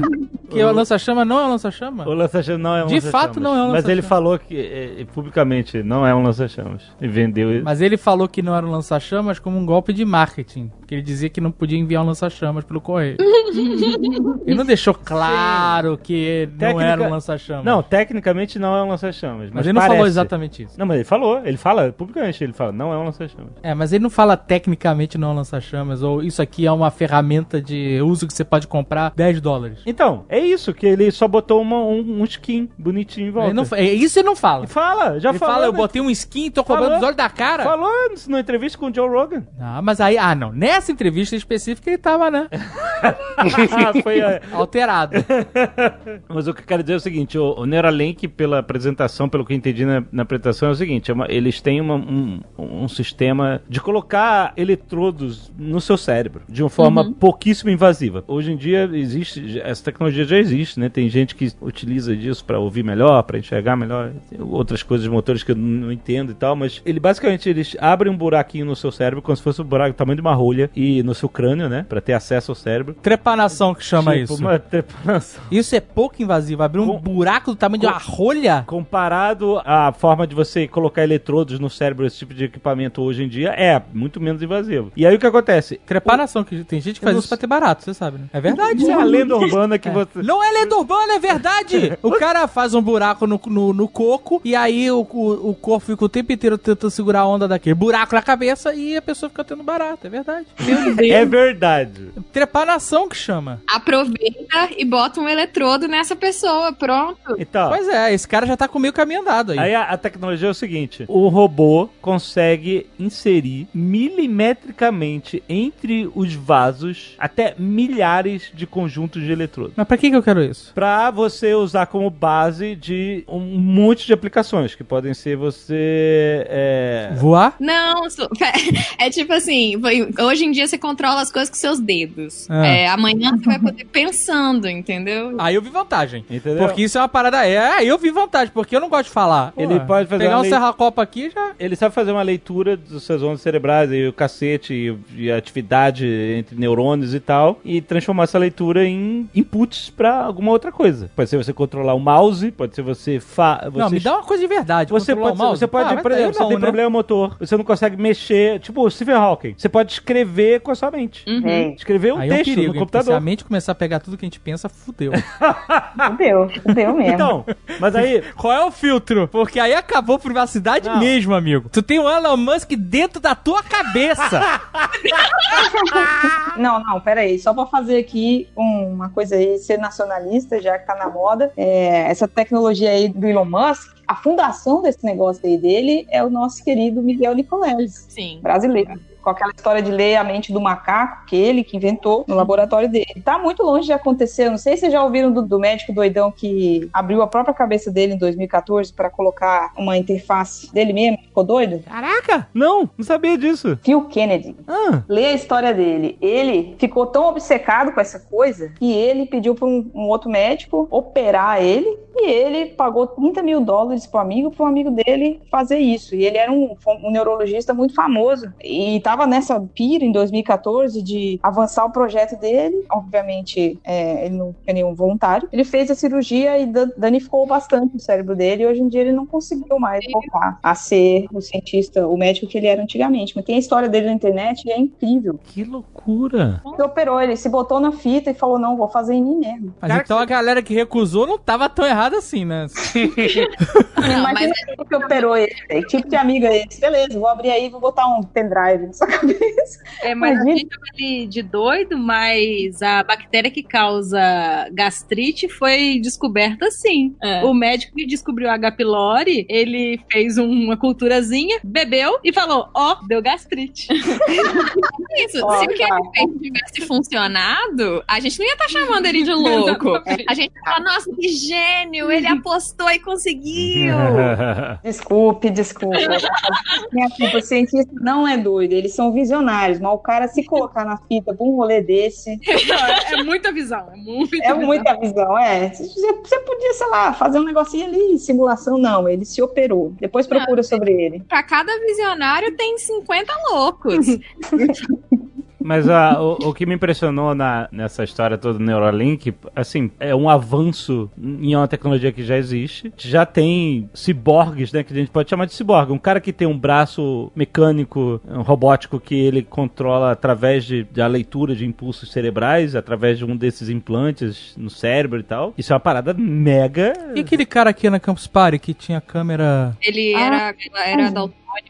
Isso, é. A câmera enxergava as cores das coisas e informava O é, som, né? através de som pra ele as cores. E, e tal. foi ele que fez, né? É uma tecnologia dele. né? É, é. E ele tem um implante no cérebro, a parada tá ligada no cérebro e ele usa. A parada mega cibernética, cara. É muito maneiro. Legal. Ele chama Neil Harbison. Eu... Assim, se a gente tá chegando num nível avançado. é- Mas eu acho zoado isso vindo do Elon Musk. Por quê? Eu não confio no Elon Musk. Você não confia? Você já viu aqueles foguetes pousando, cara? Não confio nele especificamente. Entendeu? Eu sou do time Azaghal, sabe? Eu não gosto muito do Elon Musk porque ele é um grande marqueteiro, no fim das contas. Ele é, É. marqueteiro. É, mas. Mas ele entrega. O Nicoleles faz esse negócio há anos, anos. Ele botou três macacos pra controlar um, um joguinho só. Tipo, eles colaboraram com o cérebro. O, o Nicoleles não é um exemplo de pessoa com altos padrões de ética e Mas não propaganda. Vamos começar com a agressão aqui. Então, É, assim. teve, teve umas polêmicas aí no negócio do laboratório dele, isso aí a gente sabe. Saiu Não, uma é, é, o Nicoleles, ele é, ele, por sorte dele, é um cara que sabe fazer muito marketing também. Ele não chegou a ser tão rico quanto o Elon Musk, mas ele é um cara que soube muito bem se vangloriar de se vender e por coisas que não foram exatamente ele que fez, ou que não era o que ele tava dizendo que ia fazer. É, mas aí é a escola do Thomas Edison também, né? Então, É, a- o meu problema não é nem o cara ser marqueteiro, se vender, isso todo mundo é, todo mundo tem que ser no final de alguma forma, porque senão você nem, as pessoas nunca sabem quem é você, no real. Mas o Elon Musk tem uma parada, é feeling só, meu. Ele tem uma cara, assim, de um cara que, Porra, sabe... cara, você tá olhando pra cara dele no feeling. Sabe, você vai estar com o chip do Elon Musk na tua cabeça, dentro do carro dele, daqui a pouco teu olho fica vermelho e tu. sabe qual é? O Elon Musk vai ser o nosso primeiro super vilão. É tipo Ai, isso, é ai, tipo isso. É verdade, ele tem tudo pra ser um super vilão, velho. É verdade. É, então, mas independente de ser do, assim, é, por acaso é que tô falando, isso é um avanço nessa área, mas que por acaso... As paradas que o cara tá inventando. Mas- Chip pra controlar a cabeça, carro que vai sozinho, lança-chamas, lança foguete. Cara, isso junta isso tudo. É um plano diabólico de James Bond. né? Não, mas você pega o chip e reverte, ele controla a tua cabeça, tu acha que não? Que ele tem a OpenAI, que é pra poder desenvolver inteligências artificiais melhores. Então você vê que ele tá fechando o plano já, né? Tá, cara, tá, tá bonito. Eu não caio nessa história, não. Mas assim, tira ele da equação, usa, pensa só na tecnologia. E vamos dizer que tem um concorrente que faça, que avance ainda mais. Imagine isso em 50 anos. Ah, Você se tá fizerem isso e ter que furar minha cabeça, eu já tô achando ótimo. Ah. Que esse de furar a cabeça não. Eu acho que não precisa furar a cabeça, não. Acho que no futuro a gente vai ter uns negocinhos grudados e eu, eu, eu gosto da ideia. Não, outro dia eu perguntei pro meu filho, ele tem 11 anos. Eu falei, ei, Nicolas, mas aí a gente tava vendo filme de sci-fi e tal. E aí, você gostaria de ter uma perna substituída pra correr mais rápido? Não sei o que. Ele falou, é, as duas. eu falei, gente. Eu aqui pensando em aumentar minha inteligência com um eletrodo e as crianças de hoje em dia querendo substituir a perna. Então, não sei. Eu já falei isso, eu já cansei de falar isso. Que eu dou um olho meu por um olho biônico que filma em 24 horas. Fala. Não precisa, ser, Então- nem, não precisa nem ver no escuro, nada disso não. Dá os dois, dá os dois. Não, os dois não, porque a gente tem que ter sempre um backup. Mas. um, eu dou fácil. Tiro o olho e boto a câmera Então, no lugar e se mole. for do Elon Só- Musk? Aí não. Porra, Aí não. Se for amigo. da Apple, sim. Não sei. Vamos ver as, as políticas. Mas do Elon Musk, aquela carinha dele de, de, de otário. Meu amigo, De otário ele tem nada, nada. A cara, só a cara. assim, é aquele negócio da privacidade. Se eu voltar, um olho cibernético estaria subindo tudo que você vê pra nuvem. Ah, mas eu posso, nu- olha que maneiro, eu posso ter um olho cibernético e gravar tudo que eu tô vendo e usar um tapa-olho. Não, mas E o tapa-olho pode ser uma gaiola de Faraday pra bloquear sinal quando for necessário. Puta que pariu. Não, velho. Mas Mas se for o olho eletrônico da Xiaomi, a China inteira vai saber o que você tá fazendo também, né? Exatamente. É. Tem isso. Inclusive, até o próprio querido aí da Zagal, Elon Musk, é, uma das empresas dele fez um, um sistema de fazer fake, vamos dizer assim, Foi. que é o GPT-2, que ele gera texto, assim, de maneira maravilhosa. Cara, o Elon Musk, ele é um deepfake. Ele. ele não existe. Aquela pessoa é algum outro cara que tá ali. Tipo, é o Steve Jobs que não morreu, ou o Michael Jackson, sabe qual é? Que tá querendo dominar o mundo e criou esse cara, Elon Musk, que deve ser algum anagrama pra alguma coisa.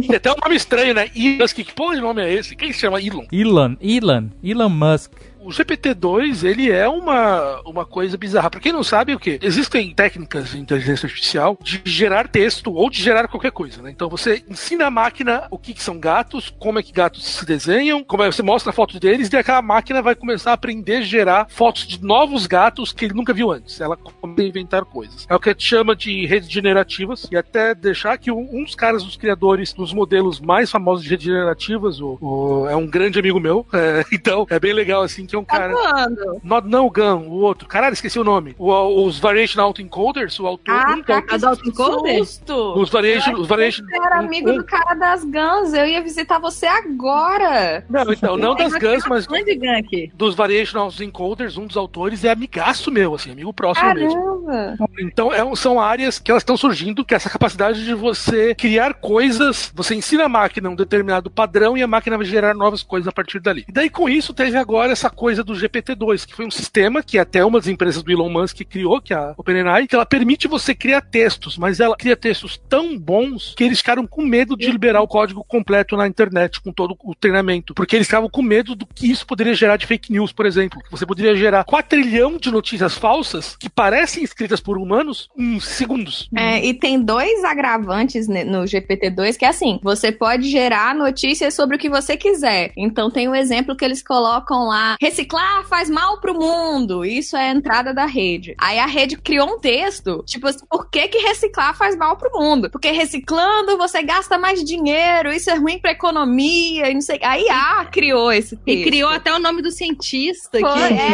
é muito que louco. Então, aí você. Não, não, eu ia falar, você pode fazer isso com texto, você pode fazer isso com vídeo, você pode fazer isso com som. Então, existem alguns modelos generativos que mostram o vídeo de uma pessoa, sei lá, passando, batendo uma marretinha na grama, no chão, na parede, e pelo aprendizado ela consegue saber qual tipo de som ele tem que fazer para cada um dos tipos de lugar que ele tá batendo. Quando você começa a entrar nesse tipo de coisa, olha a situação que a gente tá falando. Antigamente, a gente pensava que, pô, vai ser muito difícil você gerar um sistema que você saber se a pessoa tá falando a verdade ou se ela tá mentindo. Que alguém vai poder gerar uma notícia falsa e você não vai poder saber. Só que eu acho que a gente tá chegando numa situação com essa facilidade de se fazer coisas que nem é isso. A gente não vai nem mais ligar pra notícia, porque tudo potencialmente vai ser falso. Porque a quantidade de coisas falsas vai ser ordem de grandeza maior do que as coisas verdadeiras. Então toda a nossa noção de o que, que é uma imagem verdadeira, o que, que é uma imagem falsa, o que, que é um texto verdadeiro, o que, que é um texto falso, vai tudo ruir com essas coisas que estão surgindo. Assim, eu sou Caraca, aí o achismo vai tomar conta, né? Que já tá tomando, É, né? sim, sim. E a única vacina pra isso é pensamento crítico e ceticismo. Não, quando tudo é mentira, nem isso funciona mais. O Jovem Nerd até derrubou o ombrinho aqui, mas é verdade. Não, é, mas cara, quando que- você critica tudo e você não sabe onde achar a verdade, fudeu. Pensamento crítico não é criticar as coisas, tá maluco? Não, cara? pensamento crítico é criticar.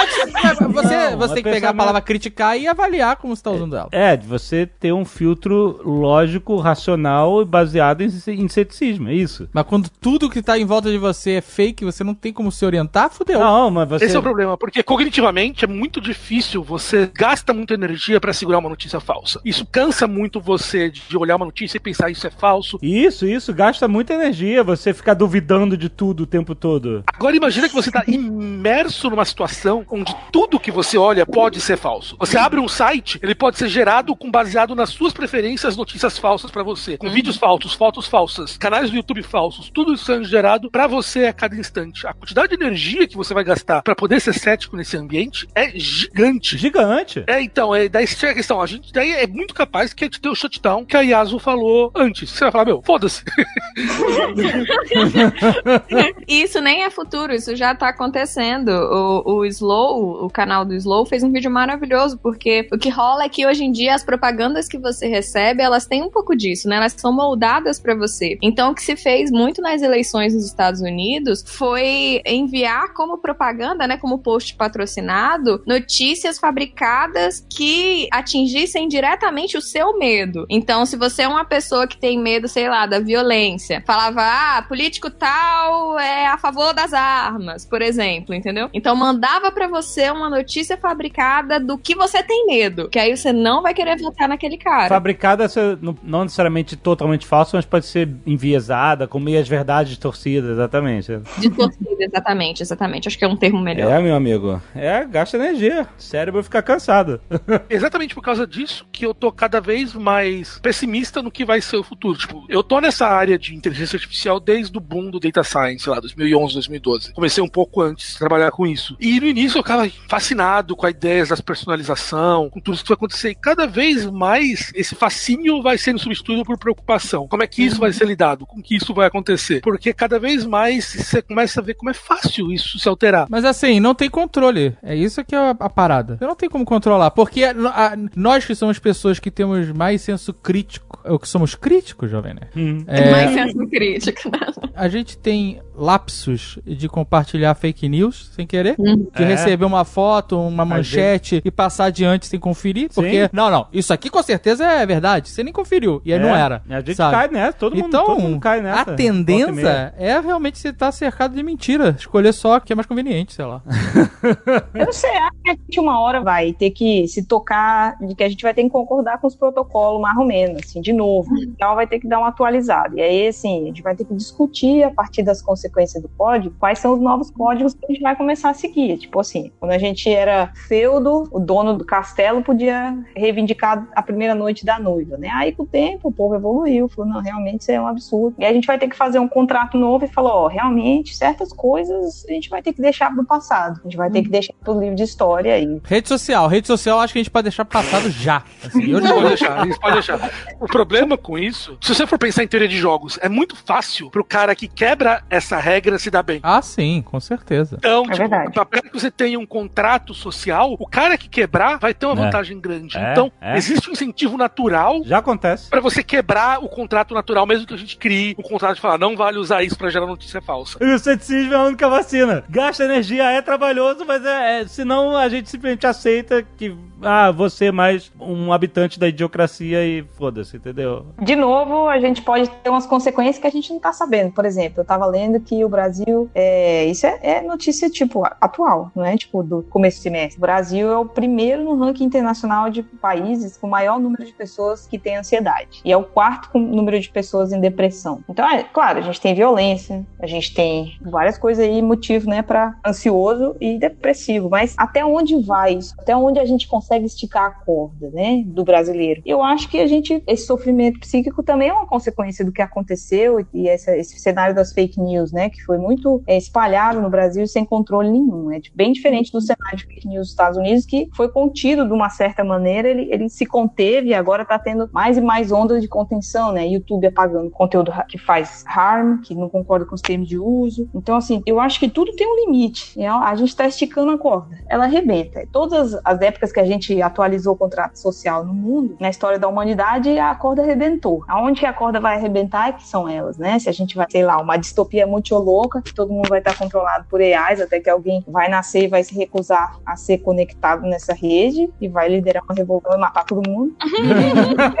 E a gente vai ter um monte de robô assistente, aí vai ser smooth, né? Vai tipo suave, tranquila a transição. Se vai ter um monte de robô assistente, também não vai ser tranquilo, porque vai ter resistência, os caras que querem controlar o comércio mundial e os bancos vão querer evitar isso de acontecer. Então a gente tem, vai rolar, essa corda vai arrebentar. Eu não sei se tá arrebentando agora, se isso é parte do processo de arrebentar a corda. Eu acho que é parte do processo. Eu acho que ainda vai arrebentar, mas é, a gente tá num processo de esticar bastante. É ela. que a gente, a gente, essa parte de fake news, deepfake, todo esse tipo de, de parada, ela só tá agora num nível acessível. Esse que é a parada, porque ela já existe há muito tempo, sabe? Em, em várias esferas. Jornal sensacionalista, por exemplo, nada mais é do que isso. O cara bota uma manchete maluca, qualquer merda na capa, e quando você vai ler a notícia, a matéria, não tem nada. Nada do que tava escrito na capa tá dentro. Ele só queria vender o jornal, sabe? Aham. Se a gente pensar sistêmico, a gente pensa assim, ah, inventaram a privada, e aonde implementou um monte de privada, a gente acabou ficando com outro problema, que é aonde botar aquele monte de esgoto da cidade inteira, né? Tipo, onde, que, onde é que bota? Outro problema, não, não só esse problema, como um problema gravíssimo, ainda mais com junta privada e smartphone, que é hemorroida. Isso é uma verdade. Você pensa assim, um monte de gente agora tem internet, é igual espalhar a privada. E aonde que a gente vai botar? Onde é que vai tratar esse esgoto, né? Então a gente tá Pra onde vai Que eu te fale mesmo? Você quer que eu te fale mesmo? Qual dos esgotos que você tá falando? a gente vai ter que descobrir uma tecnologia limpa aí pra. E não tão limpo assim, porque vai virar matéria do jornal, do Fantástico, né? Que o smartphone tem mais coliforme fecal que a tampa da privada. É, então, gente, mas é isso. O esgoto da internet não é tratado e isso tá gerando doenças. É igualzinho que aconteceu em Londres. É, Nossa, que bonito. É uma analogia excelente. E aí, alguma hora, alguém vai ter que limpar o rio Tamsa e fazer um tratamento de esgoto. Entendeu? Alguém. ou não, nós. ou você vai tomar banho do lado do defunto. que é o que acontece hoje em dia. eu não, eu não queria falar do Tietê, mas Mas esse assunto eu acho que é pra um outro Nerdcast, Ah, que ele é bem mais assunto. profundo, é cara. verdade, é verdade. Ainda tem muita coisa vindo aí, muita parada que a gente nem tá vendo aí, cara. É a China. A gente, a gente tem que ir na China pra voltar com, Enquanto que a gente conhece uma galera que foi pra China e voltou com, tipo, caralho, é outro universo. Né? A gente não faz ideia. Há uns quatro anos atrás, a China fazia mais viagens do Uber local deles que umas duas vezes do que o Uber fazia no mundo. Então, Meu Deus! por dia. Então você tem ideia, é, é um, é um mundo à parte lá. Vamos mudar É, pra outro, outro, planeta. outra parada. É a. China não precisa do mercado mundial. Essa é a parada. O mercado mundial precisa da China. How much room do you need to grow a fungus? As mushroom as possible. Eu li um texto bem B, assim, de uma galera que era de sci-fi lá do tipo B, que era uma galera que inventou uns nanorobôs que grudavam na hemácia. E aí guardavam os dados da galera nessas hemácias. Então não tinha mais nuvem. Imagina fazer o deploy do Kubernetes e você mesmo, assim, tipo isso. Ai, Isso é, isso é bem real, eu tô ligada. Que você armazena em DNA, armazena Exato. em célula. É, Aí sim é legal. Aí acabou esse negócio de privacidade, não privacidade. Você... Como você armazena dado em célula? DNA é código. Então, pensa assim, no fim das contas, tudo que você vê na internet é binário. Tudo que você tem no computador é binário, é 0 e 1. Um. Uhum. DNA é código também. Então, tem formas de você codificar, é, interpretar, né, o que tá escrito no DNA e ler como dado. Dá pra Hum. armazenar fotos, vídeos, o que você quiser, contanto que você tenha bits o suficiente, né, que é cadeias de DNA suficiente. Mas você não. Caraca, isso é muito louco. Peraí, peraí, peraí. Mas você não modifica nem altera o DNA. Você simplesmente cria. É como se você iluminasse um caminho entre várias moléculas de DNA pra quer dizer, esse caminho é um arquivo, é um JPG. É isso? Ah, então a gente teria que chamar um cientista de biocomputação, eu acho. Daí uma cientista para formação. Porque, por exemplo, o CRISPR, ele modifica o código do DNA, mas ele é. Até onde eu entendi, que aí também é pedir demais que a pessoa entenda também de biocomputação, até onde eu entendi, ele é uma outra, é um pedaço de uma outra bactéria que veio de uma fermentação e que eles descobriram que consegue modificar o DNA com base no processo biológico. Porque o DNA não é binário, né? Ele é uma, uma fita um pouco maior, uma- a, a combinação é completamente diferente. É, que CRISPR é utilizado para você fazer a injeção de um pedaço de um DNA externo num outro organismo, como eles fazem os coisas transgênicas, né? então, para isso, eles realmente descobriram que existe determinados tipos de bactérias que são capazes de cortar um pedaço específico do DNA. E daí, Isso. com isso, você consegue fazer essa troca do tipo de DNA que você está fazendo. A questão complicada aqui que a gente está falando é É que pode dar merda, né? É, a questão complicada é que você pode virar um mutante, né? Exatamente. É, Você pode virar uma bola monstro de câncer. É isso que pode acontecer. Ah, eu queria só salvar minha senha do banco. Você nasce um tumor gigante. Não, mas... mas ainda não tá sendo feito em humanos, não, gente. Não é como se eu injetasse na minha perna aqui, assim. Olha, olha que a gente tá se Era apro- só o One Password 3.0 que deu errado. Olha que a gente tá se aproximando muito da reprogramação de DNA para o sucesso É. do- dos coaches. Mas ela. Muito perigoso. Mas só fica perigoso se ela for quântica. Aí fudeu.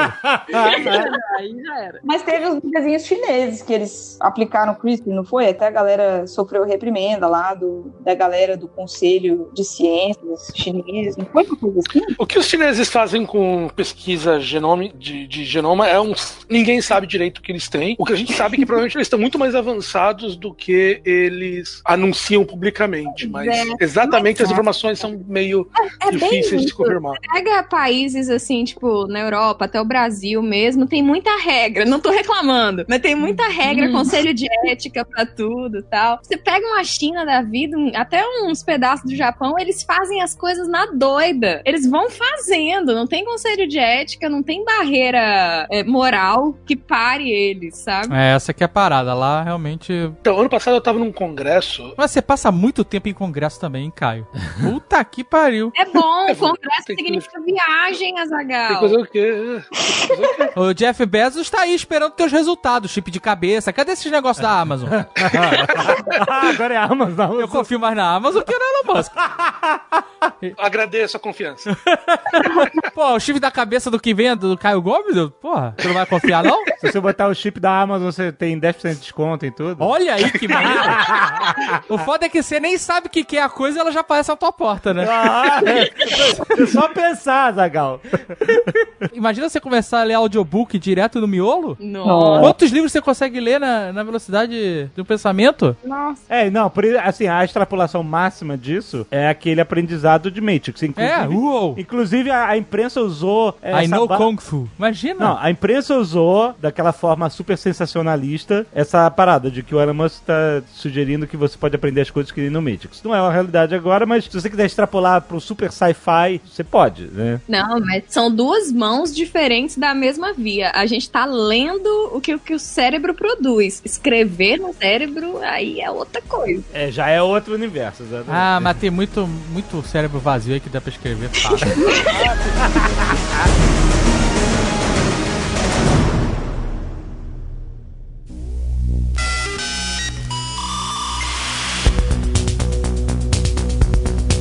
Só que eu imaginando, extrapolando lá pra frente tecnologias futuras, sci-fi, baseado um pouco da realidade, é o seguinte: você tem pessoas que fazem esse tipo de implante, que é uma coisa super pouco invasiva, é um negócio assim, tranquilo de fazer, e uma realidade não tão caro, e que as pessoas podem usar isso pra começar a operar computadores. Por exemplo, primeiro você usa um aplicativo, outro, navega e tal, de repente você, extrapolando isso pro sci-fi, pro futuro, você tem pessoas que têm uma facilidade muito maior em, em ter uma integração da sua mente com a máquina, ao ponto que isso crie uma casta diferente de pessoas mais privilegiadas, entendeu? Que vão ter vantagens cognitivas em cima de outras pessoas que vão conseguir os melhores empregos, etc. Não é uma pira? Não é uma coisa doida isso de se pensar? Doido demais.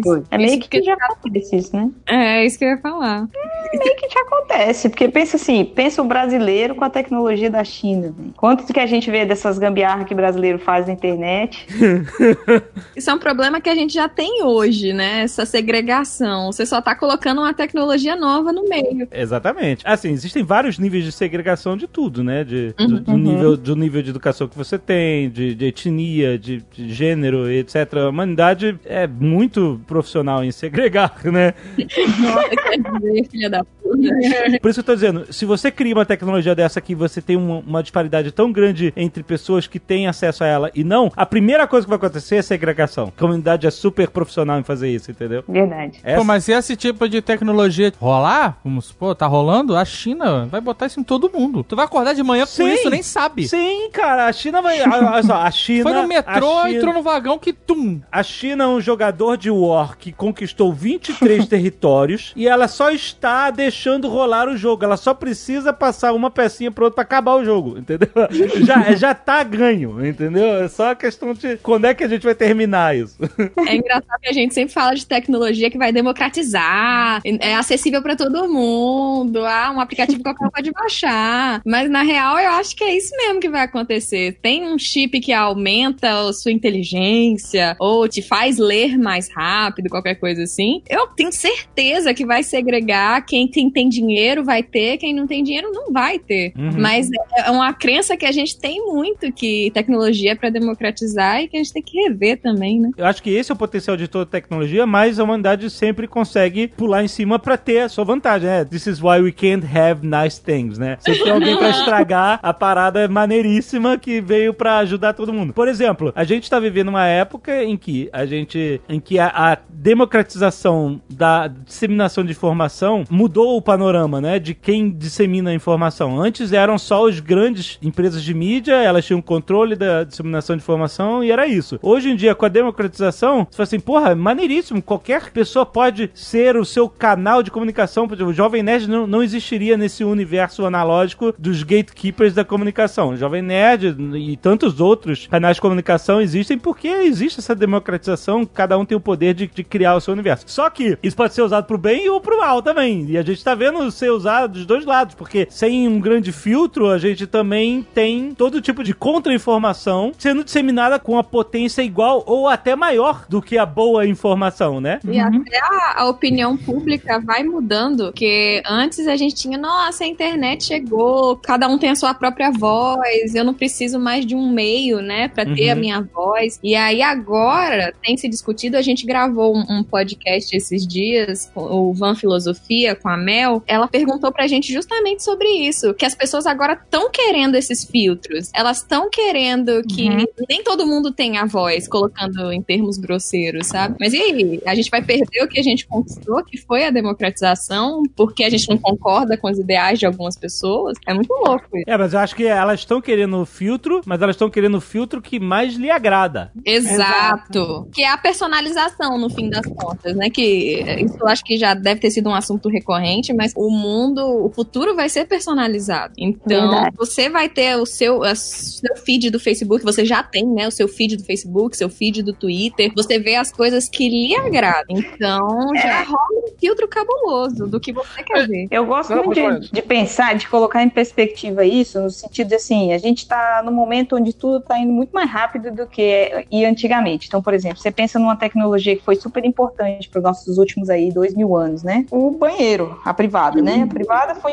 foi a primeira privada foi descrita em 1500 e lá vai pedrada. Até a coisa pegar tração, muita gente morreu porque fazia as coisas onde não devia. E ainda Uhum. tem gente morrendo porque não tem banheiro em casa. Então, assim, não só a tecnologia ela demorava mais para se espalhar, mas também ela tinha uma distribuição desigual que tinha muita coisa a ver com a condição social da pessoa, né? A internet, ela, em termos de, se for comparar, né, tecnologias que vêm para o bem, eu ainda acredito que vem para o bem, ela tá muito mais rápida, né? Não tem nem 10 anos que a gente está usando internet na escala que a gente está usando hoje em dia. Então, assim, a gente não sabe o que vai acontecer. Eu, eu gosto de citar um livro, não sei se vocês conhecem, um livro de dois caras chamados Francisco Varela e Humberto Maturana. Acho que chama Árvore do Conhecimento, que explica mais ou menos as, as raízes biológicas do conhecimento humano. E aí ele fala que a gente muda, a gente inventa tecnologia, a gente muda as coisas com a tecnologia e depois a gente é modificado pela ação da tecnologia. Então pensa assim, por exemplo, se todo mundo começa a colocar um chip na cabeça para ser o cara mais foda do mundo, inteligente pra caramba, resolver todas as contas do mundo, saber tudo do Google, talvez tenha um mecanismo na nossa própria cabeça, porque a gente não conhece o cérebro ainda, como ele funciona, talvez tenha um mecanismo que dê um shutdown em pessoas que não se divertem o tanto que elas têm que divertir. Meu Deus.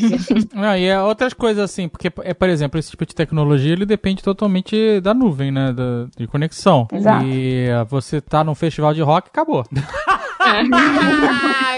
Você vai ficar com você e com as pessoas, não tem jeito, entendeu? É complicado. É engraçado que a gente tá falando disso, mas tem, né, até de quem tiver esse tipo de tecnologia pode ser mais privilegiado, mas já tem a galera que toma remédio pra ficar mais inteligente, poder estudar mais. Já tem esse tipo de droga, né? Que É. já age dessa forma socialmente falando, né? Aham. Onde o cara que pode comprar e que tem coragem de usar esse tipo de, de medicamento, ele, entre aspas, tem uma vantagem, né? Sim. Exato. E aí isso cobra o preço. A gente não sabe ainda qual é a consequência no longo prazo desse tipo de coisa. Vai que daqui a 20 anos todo mundo que botou um implante no cérebro pra fazer as contas rapidão e saber escrever algoritmo, eu tô falando do implante, hein? Essas pessoas em detrimento de uma área do cérebro que era responsável por compensar XYZ mecanismo que a gente nem sabia. E de repente dá um chute down, vai todo mundo pro hospital e a gente, todo mundo que não tinha o implante, fica, caraca, velho. Imagina os malandrilsos do Enem entrando com antena de implante. Caraca, isso vai ser um problema, meu. Putz, grilo. Aí que vai ter que usar mesmo aqueles capacetes de, de papel. De papel alumínio. De papel alumínio, por favor, que- fazendo Enem com capacete de papel alumínio. Excelente. How much room do you need to grow a fungus? As mushroom as possible. É, Olha aí, o capacete de papel alumínio não é pra impedir que os alienígenas leiam a nossa cabeça. É uma previsão do futuro pra impedir a nossa cabeça de ser lida. Entendeu? De, de- a, gente, a gente se A comunicar. gente se comunicar. É isso aí. As nossas mentes já estão sendo lidas, é verdade. E não tem Verdade. plástico, plástico que é plástico, Plástico bolha. plástico bolha.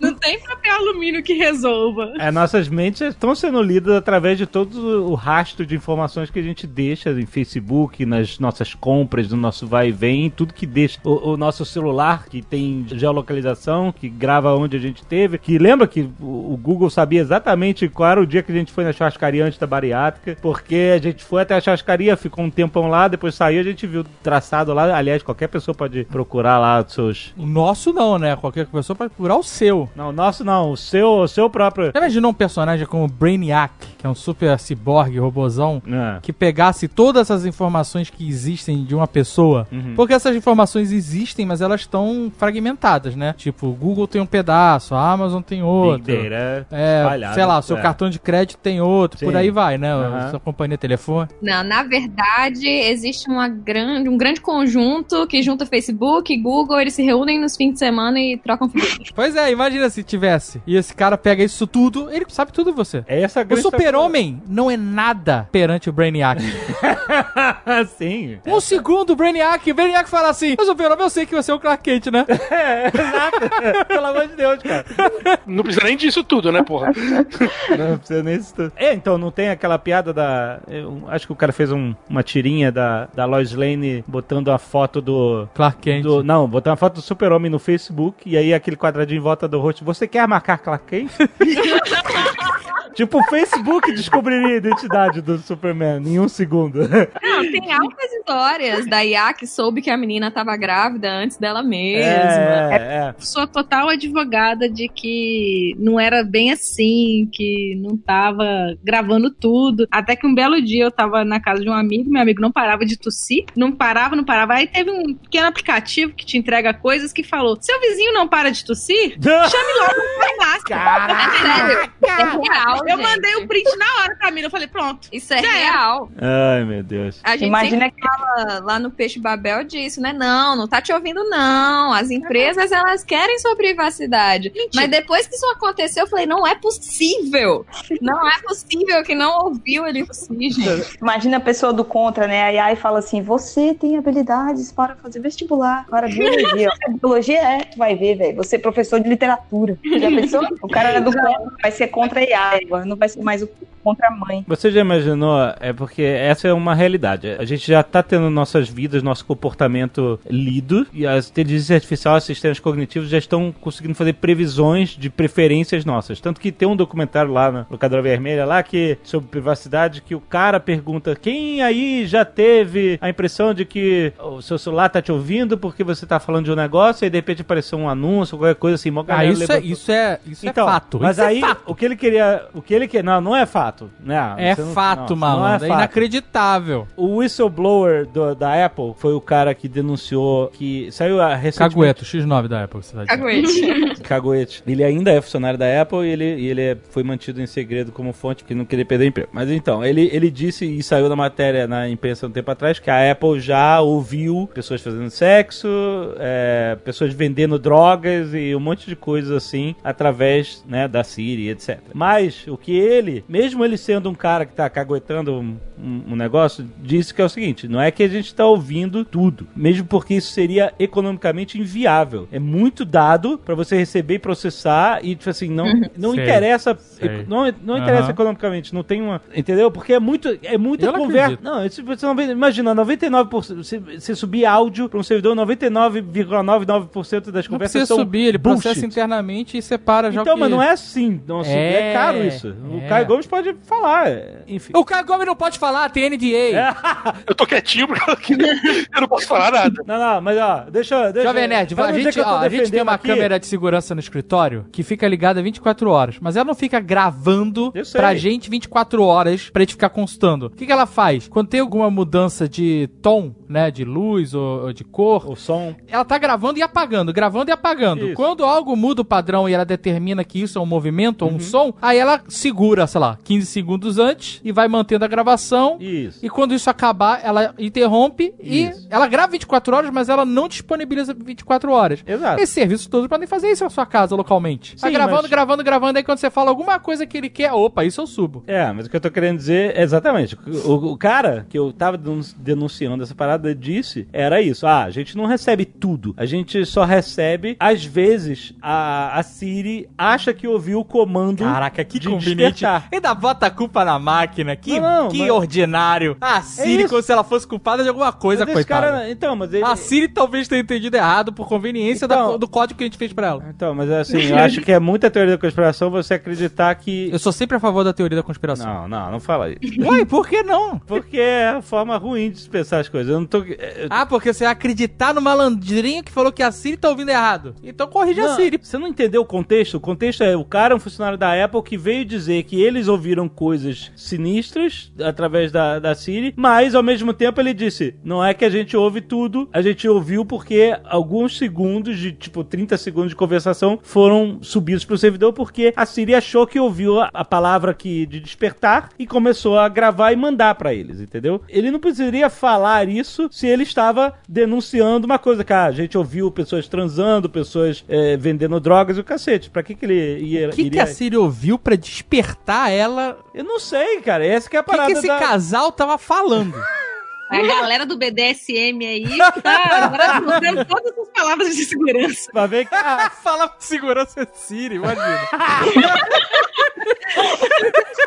Eu já perdi o fio da meada. Acho que era. O que eu queria dizer era, era isso. Era tipo, os dados que a gente eh, manda pra nuvem são tão vastos. E o cara do documentário falava assim: quando vocês acham que o seu celular tá ouvindo tudo que você fala e por causa disso ele, ele vai te mandar uma propaganda, tipo assim, não é economicamente viável. Essa propaganda fica cara demais se ele estiver ouvindo você falando besteira o dia inteiro pra ouvir você falar assim, ai, uma hora do dia você fala assim, ai, queria comprar um tênis. Aí, opa, pera aí, tênis, tênis, tênis, manda tênis pra ele. O que ele tava querendo dizer é que isso é economicamente inviável, mas que a gente, através de outros comportamentos na rede que a gente tem, de todo o tracking digital, todas as pegadas digitais que a gente deixa, que são muito mais fáceis de rastrear, onde você vai, os cookies, os sites que você acessa, essas, esse tipo de coisa, isso é tão mais barato deles minerarem e te mandarem, e você entrega tanto do seu comportamento fazendo isso, que não precisa te ouvir pra te. Entendeu? Pra te mandar uma, uma propaganda ou qualquer coisa de alguma coisa que você falou. Eu era a favor disso também. Eu, eu entendo bem o que você tá falando, porque eu também achava assim que. Um, um exemplo, se você vai em algum estabelecimento, seu GPS sabe que você tá lá, vai cruzar os seus dados com os dados do estabelecimento, com os dados das outras pessoas que estão no estabelecimento. Então é tanta informação pra ele cruzar que ele realmente não precisaria estar te ouvindo. Mas aí eu já conversei com o engenheiro de segurança, eu e a. Vivi, né? A gente já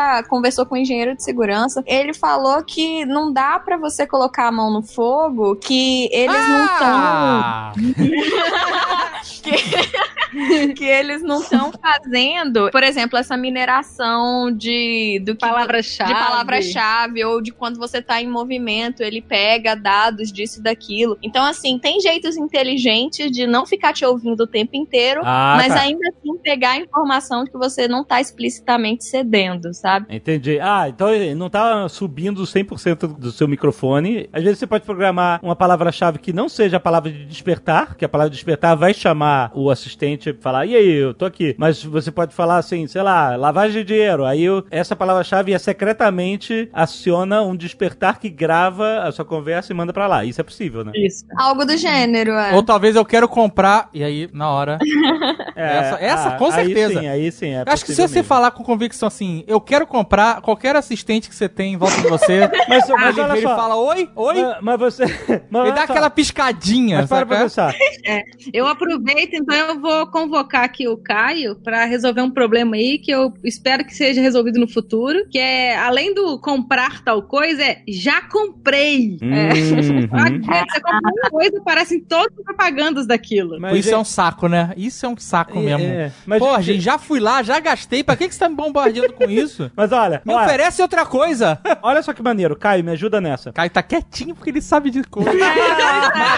tá quietinho, tá, tá só no suvite fazendo a carne do café da manhã Eu vou dele. propor, eu vou propor, olha só, né? Vamos, vamos usar o pensamento crítico pra gente fazer um, experimento científico aqui. Se a gente acha que a gente pode, assim, a gente pode ter um, um pensamento semi-conspiratório de falar assim, ah, o meu celular tá ouvindo tudo que eu falo, quando eu falei que queria comprar isso, apareceu propaganda Cara, disso. eu, então olha só, quando- eu te garanto que o seu celular tá ouvindo tudo que você fala, porque senão ele não acordava quando você falasse Não, é, ele tá Oi ouvi- Siri. Então Não, ele tá ouvindo, Ele isso tá é ouvindo, fato. mas é, o fato é se ele tá mandando e tá registrando e. Mas e que ele tá analisando. ouvindo, isso não, não, não, não tem. Não, ele tá ouvindo localmente, isso com certeza. Mas sim, mas é assim que começa. Mas olha só, se Isso as é pessoas. muito frase de conspiração, né? É assim que começa. Olha só, Caio, vê, valide a minha, minha proposição de, de experimento científico. Se nós temos uma desconfiança que nosso celular ouve a gente. Por que e- o Caio vai validar? Porque ele tem inside Porque information? o Caio é um físico cientista, ele, ele entende de, de- de metodologia, de método de, de científico para fazer um experimento. Então eu quero sugerir o seguinte: se a gente desconfia que o nosso celular ouve o que a gente fala e ele é capaz de, é, logo depois que a gente falou um negócio, ele mandar propagandas daquela parada, a gente pode testar isso. A gente pode começar a falar coisas absurdas que não sejam comuns e não façam parte do nosso comportamento. Por exemplo, eu não tenho gato, nunca tive gato, mas eu posso querer começar a falar toda hora no meu celular que, pô, eu preciso comprar comida de gato. Ai, o meu gato novo deve estar com fome. Como eu queria comprar uma comida de gato dessa marca. Será que essa marca é melhor que a outra marca? Começa a falar isso, coisas que não são do seu comportamento padrão, pra ver se ele vai te devolver em propagandas dessa coisa. Não, agora não navega, não procura no Google por comida de gato, fala um negócio absolutamente fora do seu padrão comportamental e não coloque em nenhum lugar esse input. Não coloca no Google, não coloca no Facebook, não coloca em lugar nenhum. Só fala perto do seu celular. Não vai em loja de gato, não vai em loja de gato. Não vai, é, exatamente. Só fala perto do seu celular como um método de um controle pra ver se o celular vai pegar uma informação que começar a aparecer propaganda de cor de gato, vai ser, ah, realmente faz sentido, entendeu? Faz Falar sentido. isso perto do Elon Musk, tu- o Tesla te leva pra uma feira de adoção, mano. Ô, Caio, faz sentido a minha, a minha proposição aqui de experimento? Não, faz sentido. É, o que você está falando é, é tentar ver se a sua palavra vai, vai alterar o comportamento. Se algumas pessoas fizessem isso em lugares diferentes ao mesmo tempo, controlando tudo isso que você falou, ou entrando no site, blá, blá, blá, isso seria uma maneira de se poder verificar. Todo mundo pode fazer esse experimento. Todo mundo. Só que não pode dar input pra máquina de lugar nenhum. Não pode botar. Tem que ser uma coisa completamente fora do seu comportamento. Mas fala aí se não é absolutamente futurístico as pessoas tentarem enganar o celular delas. É, muito. Esquizofrênicas, meu Tá gato, total, né? meu gato. Você não pode fazer isso perto de pessoas que você conhece, que essas pessoas vão falar, "Ué, tu não tem gata, aí o celular vai sacar. Tá, tá tentando me enganar. Tô de olho em você, Caraca, malandro. é, realmente a gente chegou na época que a gente está desconfiando do nosso próprio celular. Mas eu sempre desconfiei. Desde o StarTAC eu desconfiava.